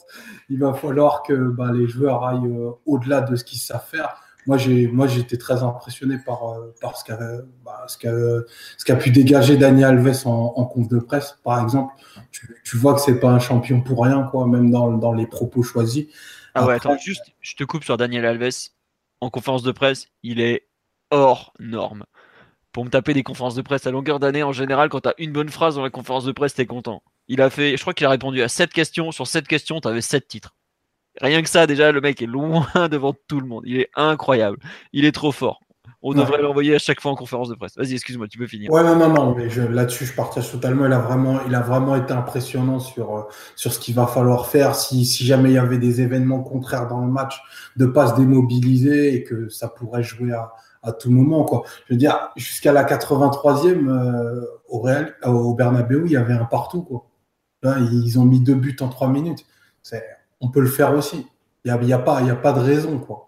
Ok, on n'a pas les sorties de balles qu'il faut. En fait, tout ça, maintenant, il faut le mettre de côté. Je pense que c'est ce que, c'est ce que dira Emery. On est une équipe imparfaite parce qu'on a été construit pour euh, reposer sur deux immenses talents, dont le plus immense sera pas là demain. Ça, c'est très PSG aussi. Donc, demain, comme ils disent au bar en bas de chez moi, on les pose sur la table. c'est tout, quoi. Il a dit quasiment pour moi la même chose en conférence de presse. Il a dit demain, il y aura plus besoin du cœur que de la tête. Ouais, voilà, c'est ça. Ce que ça veut dire. Exactement. Je pense qu'il voulait dire un autre mot qui commence par C, mais c'est exactement ça. Maintenant, euh, voilà, que qu'on envoie tout, qu'il n'hésite pas à mettre les cinq offensifs s'il le faut. Euh, la crédibilité du projet, je veux dire, elle peut pas être plus à mal que ce qui s'est passé le 8 mars dernier. Quoi. Non, mais de toute façon, je pense pas que ce soit un échec euh, si on sortait demain. Au contraire, il faut le prendre différemment le match. Demain, dans, si la logique est respectée, si tu es rationnel, tu sors. Il y a pas, il y a pas, enfin, il y a 3-1 pour le Real. Le Real est une équipe supérieure, c'est 3 avec des champions sur 4, etc., etc. La normalité, c'est que le Real s'impose demain et se qualifie normalement, même sans trembler. Se qualifie, s'impose, euh, non. non mais la normalité, c'est que le Real passe. Oui, voilà. Si, tu te qualifies, c'est un exploit. Et c'est ça qu'il faut, faut, faut pas se mettre une pression en disant tu dois absolument passer. C'est, faut se mettre, faut réussir à créer les conditions pour passer, mais pas se mettre sous une pression excessive. C'est, t'as pas l'obligation de passer. Ce sera un exploit de passer euh, demain. Voilà, c'est ça. Moi, je le prends comme ça en tout cas. Enfin, moi, je, moi, je partage ça. L'an dernier, pour le match retour face au Barcelone, effectivement, euh, tu avais l'obligation de passer après le 4-0 à l'aller. Euh, bon, il se trouve qu'on a très mal géré cette situation émotionnellement, mais demain, la pression, c'est les Real qui l'a, parce que c'est si les Real sortent, c'est leur échec. Si Paris sort, c'est normal si Paris gagne, c'est un exploit. Moi, je le vois un peu comme ça, en tout cas, le, scénario, enfin, l'approche émotionnelle du match. Après, qu'il fasse, honnêtement, qu'il fasse un grand match, qu'il soit jusqu'au bout dedans, ça sera déjà pas mal. Je t'avoue que si on prend 2-0 au bout de 20 minutes, ça va être assez pénible. Ah, le, plus, euh, le plus terrible demain, je pense, ce serait pas d'être sorti, c'est d'être sorti sans avoir combattu et sans avoir jamais été euh, dans le match et sans avoir jamais entrouvert la possibilité de, de remonter éliminatoire. Quoi. Oui, c'est ça. Être sans avoir mené un 0 ou sans avoir mené 2-1, tu vois, ça serait quand même très, très difficile. Ouais, sans avoir été en position de, de renverser la chose, quoi. Ouais, c'est ça. je crois qu'on on se rend pas compte à quel face point. À City, par exemple, comme le retour face à City. Euh. Le retour face à City, tu vois, par exemple, c'est le non-match absolu qu'il faut pas faire. Mais euh, globalement, on se rend pas compte à quel point le PSG, euh, ils ont secoué salement des grosses équipes européennes. Je me souviens, le Chelsea de Mourinho, qui est champion, il vient au parc, ils font 1-1 mais ils se font mais déboîter dans le jeu. On fait, ils, font deux tirs cadrés dans le match de mémoire, ils mettent un but là-dessus. Oh, voilà, tu vois, ce jour-là, on avait trop gâché. On fait 1-1, il aurait pu y avoir 5 ou 6-1, quoi. Le Barça, ils ont pris une rousse, le Bayern en a pris une belle aussi. je pense, enfin, je crois qu'à part Ramos, qui a quand même euh, une paire bien accrochée, euh, on va dire, tous les joueurs madrilènes ont dit la même chose, et même Zidane l'a dit, on sait qu'on va souffrir. Et je pense que se taper un, match retour au Parc des Princes, c'est pas un de ce qui se fait de pire en Europe euh, en ce moment, vraiment. Parce que euh, le PSG connaît assez repères, à son stade qui va pousser, a un côté euh, ambitieux qui, qui peut pas se permettre chez lui de laisser passer quoi que ce soit. À l'extérieur, c'est plus compliqué depuis même depuis que Ancelotti est arrivé où ça a toujours été compliqué à l'extérieur. Autant au parc, on est incroyable depuis, à part le, Barça qu'on avait joué avec une équipe euh, en vrac et tout ça, mais euh, on est franchement fort à domicile. Et quelque part, comme tu as dit, t'as as un peu plus rien à perdre. C'est tu te loupes là, bah, ta saison elle est finie ou presque. Ouais, tu te restes à la Coupe de la Ligue contre Monaco, euh, super. ok le titre de champion de France est 14 points d'avance, même si on même si on foire un peu tout, ça devrait passer. Il restera après la Coupe de France avec la demi-finale à Caen, qui sera probablement plus la finale qu'autre chose. Une formidable finale contre les Herbiers. Voilà, ouais. On jouera contre tes amis des Herbiers, mais bon, euh, ou pas d'ailleurs, ou quand on jouera contre les Herbiers, parce qu'on n'est pas qualifié encore. Mais demain, c'est un peu. Euh, il y a un côté, je trouve, ce soir au jamais qui correspond tout à fait à l'ADN du PSG. Alors, il y a eu des soirs, ce soir ou jamais, ça s'est complètement retourné contre nous. Mais globalement, euh, ça, correspond bien à l'ADN du club. Là, tu as une nouvelle galère pas possible avec la blessure de Neymar. En face, ils sont quand même pas si mal que ça. Euh, ça tourne très bien leur équipe. Ryan n'est plus là pour vous le dire, mais le match aller leur a fait beaucoup de bien. Mais c'est pas fini cette histoire globalement. Et je pense qu'il faudra y croire, mais jusqu'au bout, jusqu'au bout, jusqu'au bout. Parce que on a vu le match aller à quel point il a basculé sur presque rien en fin de rencontre. Et c'est vraiment possible que la, que la même chose se passe au retour. Après, euh, comme je vous le dis, euh, c'est quand même pas gagné. Hein. Faut, quand même en être bien conscient. Hein, mais bon, ça peut basculer. Euh, peut-être même que c'est Pastore qui fera basculer la rencontre en se tenant le mollet. Quoi. C'est jamais. Ah, aller sur l'irrationnel jusqu'au bout. Tu peux ah, mais... en mode comboiré. Non, mais si tu vas dans l'irrationnel, t'as, du... as forcément Pastore qui se pointe un moment. Quoi. forcément. le, le, plus irrationnel du, du PSG, c'est lui, de loin. Hein. mettre un but de la tête. Kimpembe qui marque, de... Kimpembe qui marque un but. Euh, Kimpembe, euh, je l'ai vu marquer un but alors que ça fait 10 ans que je le vois jouer. Quoi. Ah, tu vois, si tu veux vraiment pousser l'irrationnel, à l'aller, Kimpembe, tu vois, il est, à, il est à deux doigts de marquer le but. Et c'est un sauvetage incroyable de Ramos qui, euh, qui le sauve. Là, pour le coup, enfin, pour le voir marquer pour le match retour, ce serait à la fois une vengeance du, du match aller, puis un, rappel des souvenirs de, de Comboré d'il y, a, y a 20 ans. Enfin, tu vois, ça, ça serait assez lourd aussi dans l'irrationnel. Mais c'est vrai que Pastore, c'est intouchable là-dessus. D'ailleurs, le, but qu'il met face à Chelsea, euh, il n'était pas dans de meilleures conditions avant de le jouer, le match. Hein. Ah non, il, était, fond, il était au fond du trou total. À pas depuis la trêve, mais sinon, il faisait une saison, euh, une saison difficile. Ouais, ouais, on me dit qu'Impembe n'a jamais marqué en pro. Ouais, je sais, la dernière fois que j'ai vu mettre un but, c'était en CFA, il avait fait la moitié, de, la moitié du terrain en courant tellement il était content. Donc pour vous dire à quel point c'est pas son truc de marquer, mais bon, on sait jamais. Hein. On faut déjà qu'il joue le pauvre. Mais bon. Euh, est-ce que vous voulez rajouter quelque chose sur ce PSG euh, Real Madrid? Ou pas? Ensemble, on va le faire. Ensemble, on va le faire, c'est ce que j'allais dire. Ah, mais, ah tiens, juste. Bah, en fait, on va en parler vite fait de cette campagne de presse. Je vois, il y a quelques supporters parisiens qui se reconnaissent pas dedans et tout. Et honnêtement, moi, bon, j'avoue que ça me dépasse un peu, mais euh, dites-vous juste un truc, c'est que. Enfin, ouais, ok, on va être éliminé, on est éliminé, on va... il y en a qui se disent on va se la prendre en pleine gueule, mais t'es éliminé, tu t'en fous de ce que tu prends, t'es déjà éliminé, Enfin, ce qui se passe autour, t'en as plus rien à foutre, quoi, tout simplement. Donc, euh, si ça, se passe bien, si ça permet d'engager un peu des gens derrière, bah, ça sera très bien. Et puis si ça se passe mal, bah tant pis. Euh, c'est pas ça qui changera quoi que ce soit en fait. De toute façon, tous les clubs font à peu près ça. J'ai vu la Juve faire passer certains tweets aujourd'hui à une campagne. Leur campagne, c'est ensemble, c'est together en anglais. Hmm. Est-ce qu'ils ont fait un tifo raté sur le, sur le jeu bah, Je pense qu'ils vont faire. Euh, euh, ah bah non, c'est à l'extérieur, c'est à Wembley, donc ouais. pas de tifo pour ça, mais euh, le. Bon, c'est vrai qu'ils, je pense pas qu'ils distribuent des, des flyers à, la sortie du, à la sortie du métro de Turin, mais, mais bon, c'est un peu, c'est un peu coutumé. les clubs sont coutumés du fait, quoi, de, de, de ce genre de, de campagne de motivation et de mobilisation des supporters avant les, avant des échéances comme ça c'est pas, je pense pas qu'il faille en faire tout un, tout un plat. Ouais, puis si ça peut, si ça peut faire que le parc soit un cratère, mm. bon, même si comme le disait Mourinho, à part Anfield, on n'a jamais vu le public marquer un but. Sinon, voilà, ça, ça, fait partie du contexte de, de création de, de l'exploit qu'il faut faire demain. Quoi. Mm. ouais, ça peut être un peu too much. Moi, j'avoue, quand j'ai eu Michel Montana sur mon répondeur, ça m'a fait drôle. mais, mais euh, voilà, écoutez. On nous dit personnellement recevoir 20 mails pour me demander d'acheter le dernier maillot et le mettre, ça me gonfle un peu.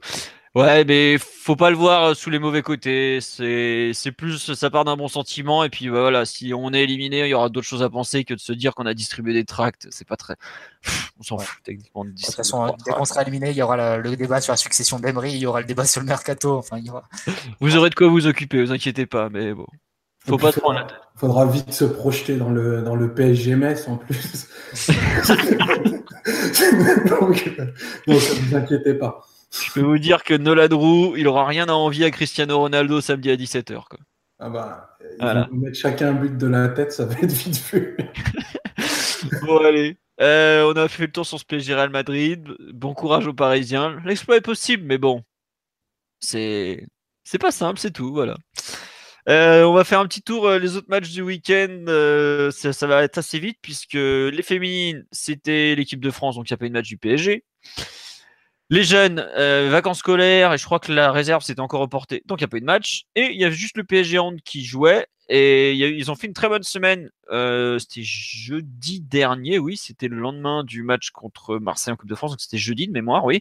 Il recevait PSG, il recevait Montpellier Hand, enfin le Montpellier Hand pour le choc du championnat de France. Ils avaient perdu 3 buts à l'aller, ils ont, gagné de, je crois qu'il y a 26-19 score final, donc plus 7, ils récupèrent la différence de but particulière sur les, sur les matchs, ce qui est très important.